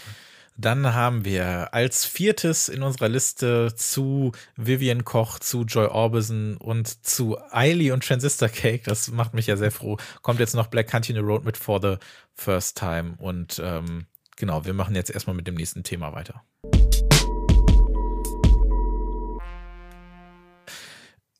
Natürlich äh, gibt es ja kein schlechtes Musik ja in dem Sinne. Es gibt immer hervorragende Musik. Es gibt auch immer Leute, die uns überraschen, die wir vorher noch nicht kannten und die jetzt irgendwie aufdrehen. Das ist ja eigentlich auch ganz normal. Ähm, es gibt aber natürlich auch nicht nur Leute wie Low, die mit ihrem hundertsten Album in 30 Jahren äh, immer noch sich neu erfinden oder irgendwas ganz Großartiges machen. Es gibt manchmal auch leider so ein paar Enttäuschungen in dem Jahr.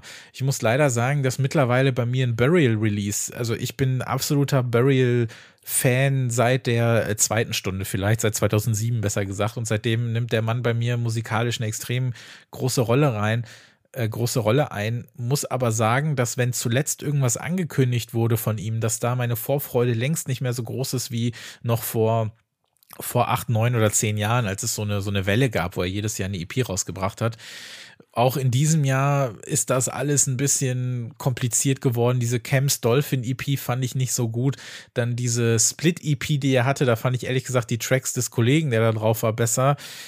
Deswegen muss ich, glaube ich, leider Burial nehmen, weil ich mittlerweile nicht mehr das Gefühl habe, wenn etwas Neues von ihm rauskommt, dass ich das unbedingt mag. Und das ist irgendwie, also irgendwie ein blödes Gefühl, muss ich sagen. Kannst du dich da anschließen oder bist du auch mit den aktuellen Releases noch äh, ganz gut dabei? Ähm, nee, also ich, ich muss sagen, ich freue mich immer noch, wenn ein neuer Release von ihm angekündigt wird und wenn ich den dann ähm, im Internet irgendwo finde. Aber es war schon sehr enttäuschend, was er, was er dieses Jahr abgeliefert hat. Und es ist eigentlich umso bitterer, weil, weil ich gedacht habe, dass Burrell einer ist, der wenig falsch machen kann. Also das sowas wie Actress, dass du praktisch auf jeden Release, egal wie der stilistisch ist, ähm, zählen kannst, dass, dass, du den gut findest. Naja. Aber in dem Fall war das schon sehr enttäuschend. Ja. Was hast du bei dir noch so für Enttäuschung ausgemacht in diesem Jahr? Wir wollten in einer der Podcast-Folgen das Debütalbum von äh, Park Hae Jin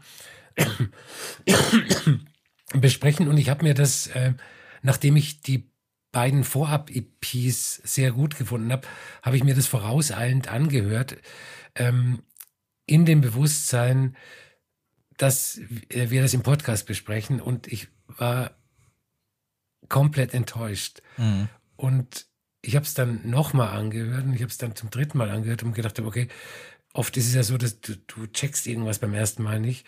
Und das ist, äh, ja, das ist ganz, ganz komische Popmusik. Ja, bei der Park Ye-Jin bin ich tatsächlich auch bei dir. Da war vielleicht so ein bisschen das Glück, dass wir die Platte ein bisschen später erst gekriegt haben, sonst wäre die auf jeden Fall in der Folge gelandet. Bin auch sehr großer Freund der EP aus dem Jahr 2020 äh, gewesen, mochte auch die vorherige. Und dementsprechend waren meine Erwartungen echt groß, habe mich auch darauf gefreut, aber das war mir alles irgendwie zu viel von allem und ich konnte auch nicht so recht nachvollziehen, was da so alle dran gefunden haben. Leider äh, bin da aber erstmal noch weiterhin äh, optimistisch, was die nächsten Releases angeht. Also ich kann mir schon vorstellen, dass da immer noch was kommt, was mir sehr gut gefallen würde. Und ähm, ja, erwähnen müsste ich noch ähm, Girl in Red, die ja mega Mainstream-Erfolg mittlerweile hat. Ich war wirklich, wirklich großer Fan oder bin es nach wie vor der, ähm, der Chapter-EPs, beziehungsweise eigentlich ja der, ähm, der, der Singles, die sie eine Zeit lang rausgebracht hat, 2018 und 19, ähm, die haben mich auf jeden Fall durch den Sommer 2018 gebracht und ähm, äh, auch 2019 gab es noch ein paar hervorragende Songs und ich mag das wirklich sehr gerne. Ich habe die ja auch im Podcast schon ein paar Mal empfohlen und äh, die war ja zu dem Zeitpunkt auch schon relativ groß, wurde dann aber noch größer, noch größer, noch größer. Irgendwann kam dann der, der Albendeal und eigentlich hat sie ja mit Beginnings mehr oder weniger schon ein Album draußen, was aber dann offiziell eine Compilation ist aus den beiden EPs, die wiederum aber auch nur Compilations aus den Singles sind und so weiter und so fort. Und wenn ich jemandem sie als Musikerin näher äh, bringen würde, dann auf jeden Fall über diese Sachen, also über die, die Sachen, die alle auf Beginnings drauf sind. Dieses Album, was in diesem Jahr rauskam, das war mir auch echt zu viel von allem. Das ist mir einfach alles zu, alles zu laut, alles zu viel. Da kommt überhaupt nicht mehr durch, was ich an ihr so gemocht habe und dementsprechend äh, mag ich vielleicht nicht unbedingt die Zielgruppe sein, aber musikalisch gibt mir das dann leider nicht mehr so viel wie vorher. Und äh, das gilt auch so ein bisschen für Eve Tumor, von dessen Alben ich auf Warp immer mal so ein bisschen was mitgenommen habe, was ich mochte, aber auch die neue EP in diesem Jahr zeigt mir, dass das, was er auf Pan rausgebracht hat, wahrscheinlich echt der Vergangenheit angehört. Und das ist dann natürlich eher so mein Problem, weil ich auch schon es so empfinde, als sei er angekommen da, wo er sich wirklich wohlfühlt und das sei ihm auch gegönnt, aber da bin ich dann leider so ein bisschen raus. Und überraschend, wenn wir jetzt auch mal positiv denken, bin ich bei äh, Jackie Levin äh, angekommen, ähm, den ich ja vor, vor ein paar Folgen ähm, vorgestellt habe, beziehungsweise vorgestellt, du kanntest ihn ja auch schon lange. Mhm. Es ist ja, habe ich ja da auch schon gesagt, ist ja Musik, die normalerweise überhaupt nicht für mich sein müsste. Diese, diese schottische Folk, äh, Pop, wie auch immer äh, Nummer, ähm, hat mich aber dann über diese Compilation auf ähm, Night School Records echt abgeholt und hat mir sehr, sehr gut gefallen und ist deshalb für mich so eine, so eine Überraschung des Jahres, dass da eben nochmal so eine neue, so eine neue Klangfarbe, nenne ich es jetzt mal, so mit, äh, ja, in die Rotation gekommen ist. Hast du denn noch äh, Überraschungen, sage ich mal, Sachen, von denen du nicht gedacht hättest, dass sie dir gefallen würden oder vielleicht auch irgendwie alte Helden, die plötzlich wiedergekommen sind und so weiter? Ich habe äh, eine ganz große Überraschung und die kommt allerdings dann in der Abteilung andere Musik, Jazz, Avantgarde. Mhm. Okay, dann würde ich fast sagen, springen wir da doch mal direkt hin. Cool. Dann kommen wir zu der beliebten Rubrik andere Musik slash Jazz slash Avantgarde. Ähm, da habe ich einige Alben aus dieser Rubrik in meiner Top 20 und äh, das sind auch sehr viele Jazz-Alben dabei. Also ich, ich, muss offenbar sehr viel Jazz gehört, zu, gehört haben in äh, 2021. Zum Beispiel das Album äh, Dots, Pieces for Percussion and Woodwinds von Roscoe Mitchell. Roscoe Mitchell ist eine Legende des Free Jazz, 81 Jahre alt, äh, Multi-Instrumentalist und äh, 1967 Gründungsmitglied des äh, legendären Art Ensemble of Chicago. Und der bringt immer noch so ein bis zwei Platten pro Jahr raus. Äh, die hier ist auch 2021 aufgenommen worden. Freie Improvisation und wie der Titel sagt, sehr viel Percussion, Gongs, Glocken, Becken und äh, stellenweise hat es mit Saxophon overgedubbt. Das ist eine reine Klangforschung und ein, ein impressionistisches Hörerlebnis. Dann hatte ich schon mal im ähm, äh, Podcast auf der Playlist was von Micaiah McRaven und aus seinem Album Deciphering the Message. McRaven ist äh, Schlagzeuger und Artist auf meinem Lieblingszeitgenössischen Jazzlabel International Anthem. Und er hat äh, klassische Tracks des Blue Note Labels gesampelt und äh, diese Samples geloopt und dazu mit seiner Band gespielt. Und dabei kommt eine neuartige jazznahe Musik raus, die auch noch eine Bezeichnung braucht.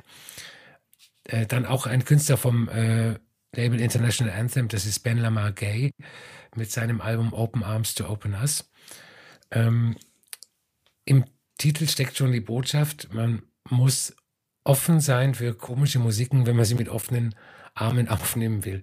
Das ist eine multistilistische Musik, die von Puristen wahrscheinlich gar nicht mal als Jazz bezeichnet werden würde. Dann hatte ich äh, das Album Yellow von Emma Jean Thackeray auch schon im äh, Podcast vorgestellt. Das ist äh, das Debütalbum der englischen Multi-Instrumentalistin und äh, da haben viele darauf gewartet in diesem Jahr. Und das ist genau diese Art von Jazz, not Jazz, die ich so liebe. Ein, ein, ein wilder Ritt durch Spiritual Jazz, Cosmic Jazz, Psychedelic, Soul Jazz und äh, manchmal kurzen Ausflügen in den oldschooligen Haus. Ähm, dann habe ich, äh, was mehr so in Richtung Avantgarde geht, äh, das Album Silvercoat The Throng von Hiro Kone. Das ist eine Produzentin aus New York und das Album hat mir echt den Schalter rausgehaut, um es mal so plakativ zu sagen. Das ist äh, eine wahnsinnige elektroakustische Musik, irgendwo zwischen Industrial Techno, Ambient, Avantgarde und neuer Musik.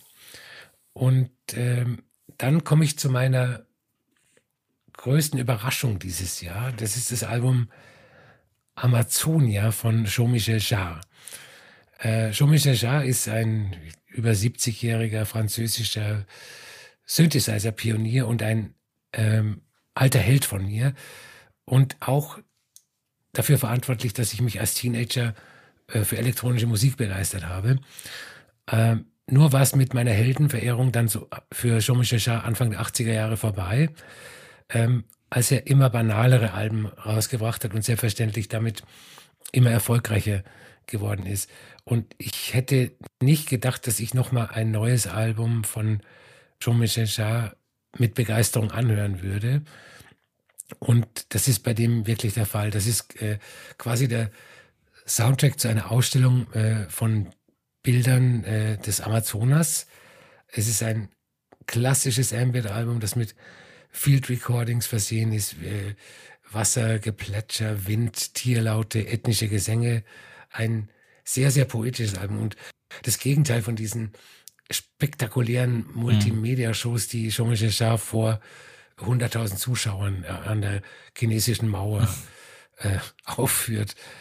Ähm, dann habe ich äh, natürlich, will ich beinahe sagen, weil ich, mir klar war, dass das in meine Top 20 kommt, das Album Promises von äh, Floating Points, Pharaoh Sanders und dem London Symphony Orchestra. Äh, für mich ein Heldentreffen, der al alte Held Pharaoh Sanders, mittlerweile 81 Jahre alt, einer der letzten Überlebenden der Free Jazz Revolution der 60er und Floating Points, der Advanced Electronic Producer, der ja auch schon mit äh, seinem Album Elenia äh, so eine Art Electronic Ambient Jazz gemacht hat. Und beide zusammen mhm. äh, machen mit dem London Symphony Orchester einen äh, fortlaufenden Strom an Klangfarben, bei dem weder Melodien noch Beats eine Rolle spielen, sondern einfach die Impression quasi. Und zum Schluss noch das Album Descent von äh, Morris von Oswald Trio, das ja jetzt mit Laurel Halo ja. versehen ist. Das sind abstrakte, experimentelle Sounds und verschachtelte Rhythmen, auch wieder in einem permanenten Flow, äh, irgendwo zwischen Dub, Techno, Ambient und Afrobeat-Einflüssen. Ja, finde ich auch fantastisch. Die hatten wir ja, also die letzten beiden genannten haben wir ja auch hier äh, besprochen. Ähm, Promises hat bei mir ein bisschen gebraucht, weil ich es nicht so recht einschätzen konnte, aber mir fehlt auch ein bisschen das Vorwissen, was Herr Sanders angeht. Und ähm, hat sich mir dann aber mit der Zeit auf jeden Fall auch erschlossen. Und Descent von Moritz von Oswald Trio äh, hat mich auch total begeistert, muss ich sagen. Also das ist vielleicht, ob es jetzt an der aktuellen Zusammensetzung liegt. Ich meine, die, die älteren fand ich auch zum Teilen gut. Also gerade die erste Moritz von Oswald Trio, die kam, glaube ich, 2009 raus, hat mich ziemlich begeistert. Und auch Descent ist was, äh, was so eine ganz absurde Form irgendwie auch von, von Club Jazz oder so ist, was sind ja Begriffe, die eigentlich gar nicht zusammengehören dürften. Ähm, aber in einer Form, die, äh, die allen Beteiligten sehr gut steht. Fand ich großartig. Äh, ich werfe noch ins Rennen, das ist, glaube ich, die einzige Platte, die ich so richtig hier einordnen würde von allen Sachen, aber wenn dann die, ist äh, Enter the Zen Man von äh, The Zen Man. Das ist nämlich, ähm, ja, also ich weiß nicht, das ist Musik, die kam zwar in diesem Jahr raus, aber ich habe es auch damals, glaube ich, schon gesagt, die hätte auch irgendwann zwischen 1977 und 1994 auf irgendeiner Kassette erscheinen können. Also Musik, die selbst wenn es ein Reissue wäre, das wäre was, die hätte niemals die Chance überhaupt gehabt, vergessen werden zu können, weil niemand vorher mal an diese Musik hätte denken wollen. Und äh, Hommage to a Friendship ist auch einer meiner absoluten Lieblingssongs des Jahres, den sie gemeinsam mit Sänger John Moots aufgenommen haben. Und äh, das ist was, was ich in den verschiedensten Seufzmomenten in meinem Jahr gehört habe. Also wirklich das ist ein, ein so geiles Stück Musik und diese ganze EP ist so merkwürdig. Das sind äh, meistens Instrumentals, das ist so loungige Menümusik oder ähm, ja, also Musik, die die Einflüsse verschiedenster Kontinente spazieren trägt oder ähm, der Vinyl-Closer Topaz, der irgendwie fast zehn Minuten unter Baba Bars äh, so diesen unter so einem Hauch an Midnight Music so umherschleicht. Also großartig. Das ist eine sehr strange Platte, die ich hier auf jeden Fall unter andere Musik einordnen würde und äh, für die ich sehr dankbar bin. Wenn wir jetzt gucken, was wir hier herausheben wollen, ist natürlich schwierig, ne? Weil andere Musik, Jazz, Avantgarde, wie auch immer, diese Platten haben alle nicht so ultra viel miteinander zu tun. Mein erster Vorschlag wäre jetzt gewesen, dass wir Descent vom Moritz von Oswald Trio nehmen. Hast du einen anderen Vorschlag vielleicht? Das könnten wir machen. Aber natürlich äh, ist das Album von The Sandman auch in meiner erweiterten Liste. Mhm. Und ich muss auch nochmal sagen, dass ich mir immer schwer tue, überhaupt ähm, da Platzierungen zu machen. Also ist äh, The Sandman besser als äh, äh Jean-Michel Jarre oder äh, was macht, ja. was macht das aus? Also äh, wir können uns gerne auch auf The Sandman einigen. Es ist ein wunderbares japanisches City-Pop-Album von Leuten, die nicht aus Japan. Aus den Niederlanden sind die beiden, genau, ja. Ja. Ähm, ja, das ist, also ich meine, über jetzt äh, Sinn und Unsinn von, äh, von Nummerierung in Listen kann man natürlich lange sprechen. Ähm, es ist ja im Endeffekt, es ist ja einfach nur äh, ein, ein, ein kleiner, ein kleiner Spaß am am Auflisten und am, am Sammeln und sonst was. Und hier passen die Sachen halt alle einigermaßen so rein. Ähm, wir haben aber über, wir haben ja auch manche Sachen gar nicht erwähnt bislang in den anderen Kategorien, die ja auch hervorragend waren. Wir haben uns ja jetzt extra versucht, ein bisschen einzugrenzen und deshalb, ähm, ja, ist es, ist es natürlich so eine Sache, weil dann natürlich auch manche Sachen, die du jetzt gerade hattest, die kenne ich ja auch, kenne ich zum Beispiel gar nicht. Also die Amazonia habe ich zum Beispiel gar nicht gehört. Ähm, aber wenn wir versuchen, auch so ein bisschen, was vielleicht auch für das Podcast ja steht oder so, könnte ich mich sowohl mit Descent als auch Enter the Zenman einigen. Wenn du sagst, wir sollen jetzt die, äh, die Kollegen aus den Niederlanden nehmen, dann äh, würde ich sagen, schmeißen wir Enter the Zenman noch als andere Musik äh, als fünftes in die Runde. Und, Und wenn es äh, dabei hilft, dass sie noch ein bisschen mehr gehört werden auf diesem einen äh, Streaming-Dienst, dann ist es ja auch nicht schlecht. Dann hätte ich jetzt gesagt, ähm, das ist jetzt kein Genre in dem Sinne, sondern ich würde sagen, es lohnt sich fast, das äh, in diesem wie auch eigentlich in jedem Jahr so zu machen, weil wir ja in unserem Podcast besprechen wir ja in den Review-Folgen Sachen, die in diesem Jahr erscheinen, um möglichst aktuell zu sein. Wir haben uns ja aber eine Ausnahme gegönnt quasi, und zwar geht es ja um Releases aus dem Jahr. Dementsprechend können wir auch Musik vorstellen, die wieder veröffentlicht wird, solange es sich um Wiederveröffentlichung oder neue Aufbereitung aus diesem Jahr handelt. Und in den meisten Fällen sprechen wir ja gar nicht über Sachen, die einfach genau so nochmal raus rauskommen, ähm, sondern ja, um auch wirklich ähm, ja besondere Editionen, wie auch immer, ist eigentlich interessiert mich auch alles nicht. Ich will einfach nur, dass die Musik wieder da ist. Aber ähm, es ist, ist ja trotzdem manchmal auch anlassgebunden oder es hat irgendwie länger gedauert, dass es geklappt hat oder es ist nochmal neu gemastert oder sonst was alles. Und deswegen haben wir uns ja jetzt dann nochmal so eine kleine Liste mit äh, Reissues äh, aufgesetzt, weil das ja auch wirklich ein, ja, ein Thema ist, was man so ja auch nochmal besprechen sollte, ne? Ja, ja. Also ähm, wir reden, also wir prangern ja oft diese Retromanie an. Aber auf der anderen Seite sind wir dankbar für jeden guten Re-Release. Äh, vor allem auch von Sachen, die wir selber gar nicht ja, genau. ähm, gekannt haben. Also die, die meisten japanischen Sachen, äh, die, die habe ich vorher nicht gekannt. Es ist, ist nicht so, dass ich äh, darauf gewartet habe, dass mhm. äh, Few ein, ihr, ihr Album re-released, weil ich habe es nicht gekannt. Ich bin durch den Re-Release darauf aufmerksam geworden. Und ähm, das, diese ganze Wiederveröffentlicherei, die hat ja ein derartiges Niveau erreicht, dass ja im Prinzip alles wiederveröffentlicht wird. Und äh, unter diesem alles oder unter diesem allem ist, äh, sind natürlich auch immer sehr gute Sachen dabei. Und die suchen wir uns raus und die, die stellen wir in diesem Podcast vor. Genau, weil das sind, ähm, da unterscheidet man ja auf jeden Fall und wir unterscheiden da ja auch. Also es geht nicht nur darum, dass jetzt einfach zum hundertsten Mal irgendeine olle Nirvana-Box irgendwo rumsteht. Das interessiert halt einfach kein Schwein, sondern es geht ja meistens um Musik, die wir dann tatsächlich auch noch nicht kannten oder die einfach gar nicht erhältlich war in irgendeiner Art und Weise, ne? Also das oder schon lange nicht mehr erhältlich war. Also wir können ja mal so ein bisschen umherspringen in unseren Listen. Also zum Beispiel äh, Seafeel, diese ähm, diese äh, ja Avantgarde Elektronika, äh, ehemals shoegazige so Elektroband wie auch immer, die dann von Reflex auf Warp irgendwann wechselte. Wie willst du an diese Sachen rankommen, ne? Und Warp hat jetzt äh, mhm. einige der Alben, aber auch die äh, Reflex Sachen noch mal rausgebracht und das ist ja großartig, weil äh, jetzt konnte man man sich das endlich mal wieder vernünftig irgendwie anhören und besorgen, ähm, so wie das im letzten Jahr dann der Fall war mit dem äh, Debüt von Layla, was du halt lange einfach nicht gekriegt hast. Ne? Ähm, Jackie Levin, die Sachen hast du tatsächlich schon irgendwie so mal gehabt, aber da finde ich, ist der Mehrwert einfach, dass sich jemand hingesetzt hat, nämlich der Labelbetreiber von Night School Records, der so ein großer Fan von ihm gewesen ist und über mehrere Jahre so die perfekte Compilation zusammengestellt hat.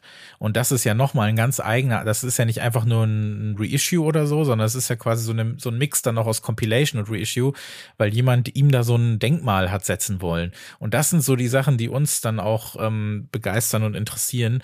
Und ähm, dazu gehört für mich auch, ähm, ja, also Few ist ein super Beispiel. Das ist zum Beispiel, da bin ich sehr dankbar, dass du das mitgebracht hast, weil das kannte ich vorher auch nicht.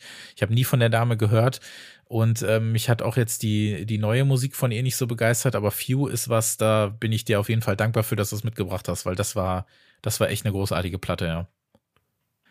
Ja, ja. Nee, also das Album hat mich auch äh, ähm, überrascht, erstaunt. Äh, wie gesagt, weil ich ja auch nicht wusste, dass es das Album gab.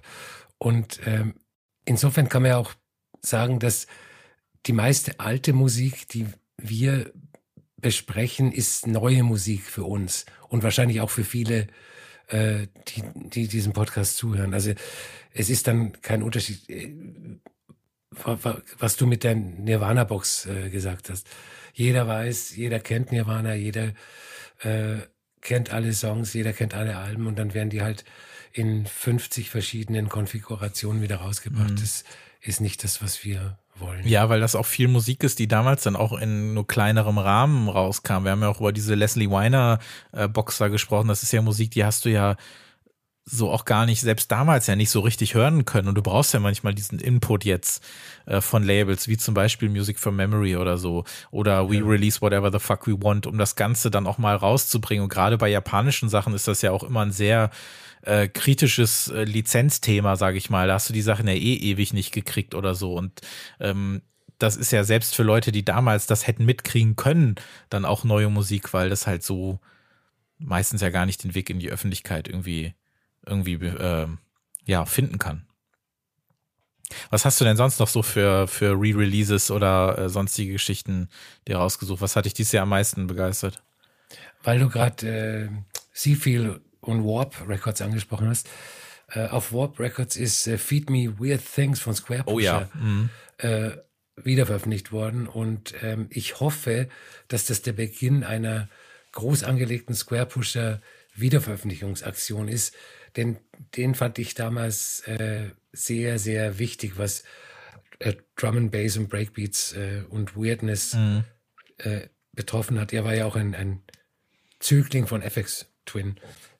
Dann ähm, hat in diesem Jahr eine Live-Serie von Can-Alben, also den Krautrockern, ihren Anfang genommen mit zwei Releases. Und man kann Live-Alben ja immer so ein bisschen skeptisch gegenüberstehen, aber bei Can ist es was anderes, weil die in ihren Konzerten äh, fast nie ihre bestehenden Songs gespielt haben, sondern einfach improvisiert haben. Und wenn sie ihre Hits in Anführungszeichen gespielt haben, dann haben sie sie so gespielt, dass sie nicht wiederzuerkennen waren. Also du heißt, das heißt, du hast mit jedem Live-Album, auch wenn es von ein und derselben Tournee war, mhm. immer andere Musik. Ähm, dann auch noch ein Re-Release, der mich sehr erstaunt hat. Das war dieses ähm, Kid A Amnesia von Radiohead, dem ich anfangs ein bisschen skeptisch gegenübergestanden habe. Also das besteht aus Kid A und Amnesiac, den beiden ja fast zur gleichen Zeit aufgenommenen äh, Alben von Radiohead und einer mhm. Outtakes-Platte. Und was das Interessante bei diesem Hörerlebnis war, ist, dass dadurch, dass man man hätte natürlich vorher auch Kid A und Amnesiac immer am Stück hören können, aber man hat es halt selten gemacht, also ich zumindest. Und wenn man jetzt dieses Gesamtpaket am Stück hört, dann entsteht wie ein neues Kunstwerk daraus. Mhm. ich kann es nicht anders erklären. Also normalerweise müsste ich eigentlich gegen diese Veröffentlichung sein, aber ich bin sehr stark dafür. Ja, ich, das Einzige, was mich tatsächlich gestört hat, ist, ich weiß nicht genau, warum sie auf die B-Seiten verzichtet haben, denn ähm, es gab ja zur Zeit äh, dieser beiden Platten ja immerhin noch ein paar großartige, also bei Amnesia, ich glaube zu Kid A gab es ja gar keine Single, ne? Aber mhm. Amnesia hatte ja ein paar und ich habe auch ein paar davon hier stehen, die ich mal Secondhand gekriegt habe. Und es gibt diesen einen großartigen Track, The Amazing Sounds of Orgy heißt der, glaube ich. Das ist einer meiner Lieblings-Radiohead-Songs und ich finde es fast schade, dass sie im Rahmen dieser Wiederveröffentlichung, die ja auch tatsächlich digital stattgefunden hat, also es gibt ja Kid Amnesiac, gibt's ja auch als, äh, als Streaming-Version, äh, wo dann auch die ganzen Outtakes und so weiter drauf sind. Ich hätte mir noch gewünscht, dass sie zumindest dann eine einem breiteren Publikum, wenngleich es die Songs alle zu streamen gibt, ähm, diese Songs nochmal näher gebracht äh, hätten. Aber nichtsdestotrotz ähm, kann man mich mit sowas tatsächlich auch locken, gerade bei diesen Alben die, auch wenn es jetzt keine Außenseitermeinung ist, äh, auch meine Favoriten sind, zusammen mit In Rainbows von, äh, von Radiohead. Und es ist eine, eine schöne Gelegenheit, das nochmal irgendwie so zusammenzukriegen. Und wer irgendwie im Besitz einer Konsole ist, auf, ich glaube auf der PS4 und PS5 oder so zumindest, gibt's ja auch diese virtuelle Ausstellung äh, zu äh, Kid A und Amnesiac, wo man dann so rumlaufen kann und sich dann irgendwie die ganzen äh, Bilder angucken kann. Das ist eine sehr äh, merkwürdige, aber interessante so Zusatzgeschichte zu dem ganzen Ding, ja. Äh, Square Pusher kann ich dir auch nur beipflichten. Ähm, ich hatte die, die Platte auch gar nicht irgendwie mehr auf dem Schirm. Square Pusher ist auch jemand, der bei mir immer so ein bisschen so unten wegrutscht. Deswegen habe ich das auch gerne nochmal mitgenommen. Und ähm, ich habe, wo wir vorhin noch bei japanischen MusikerInnen waren, äh, Chibo Matto hatte ich ja, glaube ich, erwähnt, die so Mitte mhm. der 90er, so merkwürdigen, so auch so, ja, also wirklich sehr in den 90ern verhafteten, so, so Leftfield-Pop irgendwie gemacht haben. Es ist sehr, äh, sehr stranges Duo gewesen. Und äh, das erste Album ähm, kam nochmal auf Platte raus. Das habe ich mir sehr, sehr, sehr, sehr gerne geholt. Äh, dann eine Platte, die uns beiden, glaube ich, sehr gut gefällt, ist Cat von Hiroshi Suzuki. Ich bin mhm. ja, ich bin ja im Jazz immer so zwischendurch äh, gerne als, als Gast mit dabei und dann aber auch richtig. Und äh, äh das ist eine Platte, die auf äh, We Release Jazz wieder veröffentlicht wurde. Und das ist so ein klassisches YouTube-Algorithmus-Ding. Also dieses Cover hat man schon oft bei YouTube gesehen, wenn man äh, sich oft da irgendwie so äh, musikalisch leiten lässt. Und die kam in diesem Jahr nochmal raus. Hat mir sehr gut gefallen. Und ähm, in unserer äh, Indie-Folge, als wir unser Turnier hatten, habe ich ja für die früh ausgeschiedenen The Long Blondes gekämpft. Und mir war, glaube ich, zu dem Zeitpunkt, bin ich mir nicht sicher, gar nicht klar, dass es jetzt zum 15-jährigen Jubiläum ähm, dieses äh, Debütalbum nochmal neu gibt und dann aber auch mit allen B-Seiten extra auf einer Platte. Und ich finde, dadurch hat das Ganze auch wieder einen eigenen Wert bekommen. Und finde ich schön, dass dieser Platte so nochmal, äh, ja, so gedacht wird in dem Rahmen. Also das Long Blondes Debüt kann man da auf jeden Fall auch nochmal mit erwähnen. Die, die werde ich mir holen, obwohl ich ähm, die Erstpressung des äh, Debüts ja. schon besitze. Ja, ich habe mir auch letztens noch eine gebrauchte 7-Inch geholt, weil ich mich da noch mal so ein bisschen mit den, mit den ganzen B-Seiten beschäftigen wollte. Ähm, und dann habe ich eine gekriegt, auf der die falsche drauf ist. Aber das ist jetzt auch egal, weil wenn ich mir diese, äh, diese, diese äh, Compilation, also diese Reissue mit den ganzen B-Seiten hole, dann sind die drauf. Ist auch alles egal. Auf jeden Fall möchte ich nur Werbung noch mal machen für das Debüt von The Long Blondes. Und wenn wir schon bei den Gitarren sind, dann gibt es eine kanadische, so Post-Punk, Post-Rock-Band namens Sofa. Von der hatte ich noch nie was gehört und ich glaube, das haben auch so gar nicht so viele Leute. Ähm, da gab es jetzt aber vor kurzem ein, äh, ein Reissue, was quasi das einzige oder das Debütalbum, bin ich mir nicht sicher, und äh, ein paar ihrer äh, EPs äh, vereint. Und zwar heißt diese Compilation-Album-Zusammenstellung heißt Source Crossfire und ist richtig, richtig, richtig gut. Also ich habe da nicht so viel von erwartet, habe aber auch das Cover sehr interessant gefunden, kurz gelesen, worum es da geht, mir das angehört und mir gedacht, das ist eine wahnsinnig coole Band. Schade, dass es die nicht lange gab. Kann ich nur empfehlen. Source Crossfire von Sofa, so ein klassisches Beispiel eben für, ja, hat vorher irgendwie keiner gekannt oder wenig Leute gekannt, aber wir haben da irgendwie ein Herz für und dann hat sich das Label Constellation gedacht, das bringen wir nochmal raus. Und damit kommen wir dann zu meinem Reissue des Jahres. Ähm, hatten wir auch im Podcast im Frühjahr und zwar eine Platte, die mich äh, das ganze Jahr über begleitet hat, von einem Musiker, der mich äh, viel begleitet hat. Da kommen nämlich auch viele Sachen zusammen, die ich mag, nämlich äh, City Pop und dann so ein leichter äh, französischer Hauch. Du wirst dann wissen, worum es geht. Es ging um Le Paulin von Pierre Barou. Mhm. Darüber hatten wir nochmal gesondert gesprochen. Das ist, ähm, hat für mich eine, eine Tür geöffnet, durch die ich sehr gerne hindurchgegangen bin. Ich habe mich dann viel mehr mit dieser Art von Musik beschäftigt und äh, alleine eben dadurch, dass er mit vielen Musikern aus dem Yellow Magic Orchestra da zusammengearbeitet hat, sie ihn nach Japan eingeladen haben und sich das Ganze sogar auch auf der Platte quasi abspielt, äh, bin ich da sehr begeistert von gewesen. Das ähm, war das jemand, den du vorher schon kanntest vor der Reissue? Also ich überhaupt nicht, muss ich ganz ehrlich sagen. Ich kannte ihn indirekt ähm, durch einen anderen äh, Release ähm, von ich der, ich habe jetzt den Namen nicht verraten, äh, auch von einem mhm. äh, Yellow Magic Orchestra Menschen, der ähm, in Paris ein City-Pop-Album unter mhm. der Leitung von Pierre Barou ah, aufgenommen hat. Okay. Und der, der macht auch wieder, der macht auch äh, auf ah, dem Pierre okay. Barou-Album mit. Also das ah, ist ja. eine äh, ein Netzwerk quasi. Ja, eine so, sehr fruchtbare Zusammenarbeit ja, ja. dann gewesen, ja. Aber so war mir der Name nicht bekannt. Ja. Jetzt wird es natürlich schwierig. Sollen wir uns ein Reissue raussuchen? Oder ähm, das ist natürlich noch schwerer zu vergleichen, ne? Ähm, ich weiß es nicht. Wie würdest du es machen? Ich würde äh, Pierre Baron nehmen, weil wir uns da wunderbar drauf einigen können. Ja, können wir aber auch natürlich bei Few zum Beispiel, da war ich ja, ja auch sehr stimmt. begeistert von, äh, Suzuki vielleicht auch. Machen wir, da nehmen wir einfach Pierre Barou und ähm, wir haben ja unsere Listen auf der Seite und da stehen dann ja auch die Sachen nochmal drin, also unsere Lieblings-Reissues und unsere ja, Lieblings-Wiederveröffentlichungen äh, beziehungsweise Compilations, die daraus entstanden sind. Und dadurch haben wir jetzt, glaube ich, ein schönes Paket. Also man soll natürlich, hört am besten alles, was auf unseren Listen, was in den Podcast-Folgen vorkam und was allgemein in unseren Top-Listen des Jahres drin war. Ich habe auch dann äh, noch eine Playlist gemacht äh, für meine Alben und Songs und den Rest hört ihr dann auch auf Track 17 Playlist zum Podcast. Und wir haben dann ich fasse nochmal zusammen. Aus House Techno haben wir Vivian Koch Beyond Contact. Aus Bass Beats haben wir Joy Orbison Still Slipping Volume 1. Aus Pop slash Art Pop haben wir Eily und Transistor Cake mit der Danzo EP. Aus Gitarren haben wir Black Country Road for the First Time.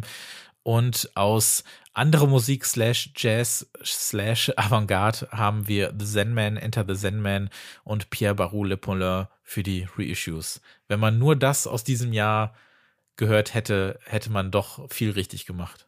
Auf jeden Fall. Und damit endet unser Podcast-Jahr 2021 mit der 21. Folge. Ähm, es war wirklich, also ich habe nie so viel Spaß gemacht an diesem Projekt wie in diesem Jahr und dafür ähm, möchte ich dir auch wirklich sowas von herzlich danken. Das macht so viel Spaß, das mit dir zu, äh, dir zu machen alle paar Wochen. Also vielen, vielen Dank, Albert, nicht nur für heute, sondern auch für das äh, vergangene Jahr bei Track 17. Ich finde das die, äh, mega. Die Freude ist ganz meinerseits. Das war sehr schön. Hat aber auch an dem Jahr gelegen, muss man sagen. Ne? Also an den Themen. ja. Äh, da bin ich dann auch wirklich sehr gespannt, wie das im nächsten Jahr aussehen wird, wenn wir mal den ersten Blick vorauswagen. Also wie gesagt, die Folge, die erste Review-Folge, wir gucken mal, ob wir vorher noch was machen, aber die erste Review-Folge, die erscheint natürlich Anfang Februar und ähm, da werden wir dann unter anderem über das neue Black Country New Road Album sprechen und auch über das neue Molly Nielsen Album. Also da bin ich, also das mehr, mehr Weihnachten und Geburtstag geht eigentlich gar nicht. Und äh, das ist, glaube ich, ein guter Einstieg in das neue Jahr. Und wir werden es natürlich auch mit vielen weiteren Features äh, versuchen und gucken, dass wir möglichst viele Gästinnen einladen.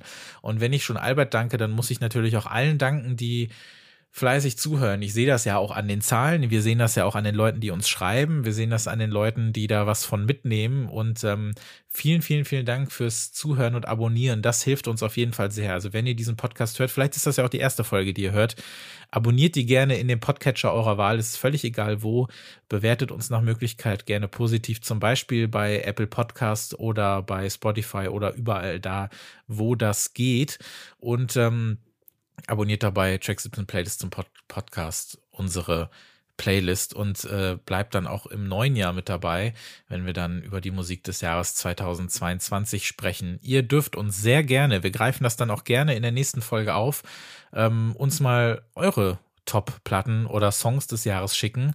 Vielleicht können wir das ja dann Anfang des Jahres nochmal aufgreifen, was äh, ihr so alles gehört habt. Das muss auch nicht sein, was hier im Podcast vorkam. Das kann auch völlig unabhängig davon sein. Worüber hätten wir denn vielleicht sprechen sollen, weil es einfach äh, absolut fantastisch ist? Schreibt uns das an info@track17podcast.de oder unter track17podcast auf Instagram und Twitter. Vielen, vielen Dank fürs Zuhören auf jeden Fall, dass ihr uns in diesem Jahr begleitet habt und damit äh, verabschieden wir uns und euch in eine kurze und schöne Weihnachtszeit und äh, dann bis zum nächsten Jahr. Guten Rutsch und bis dann. Tschüss.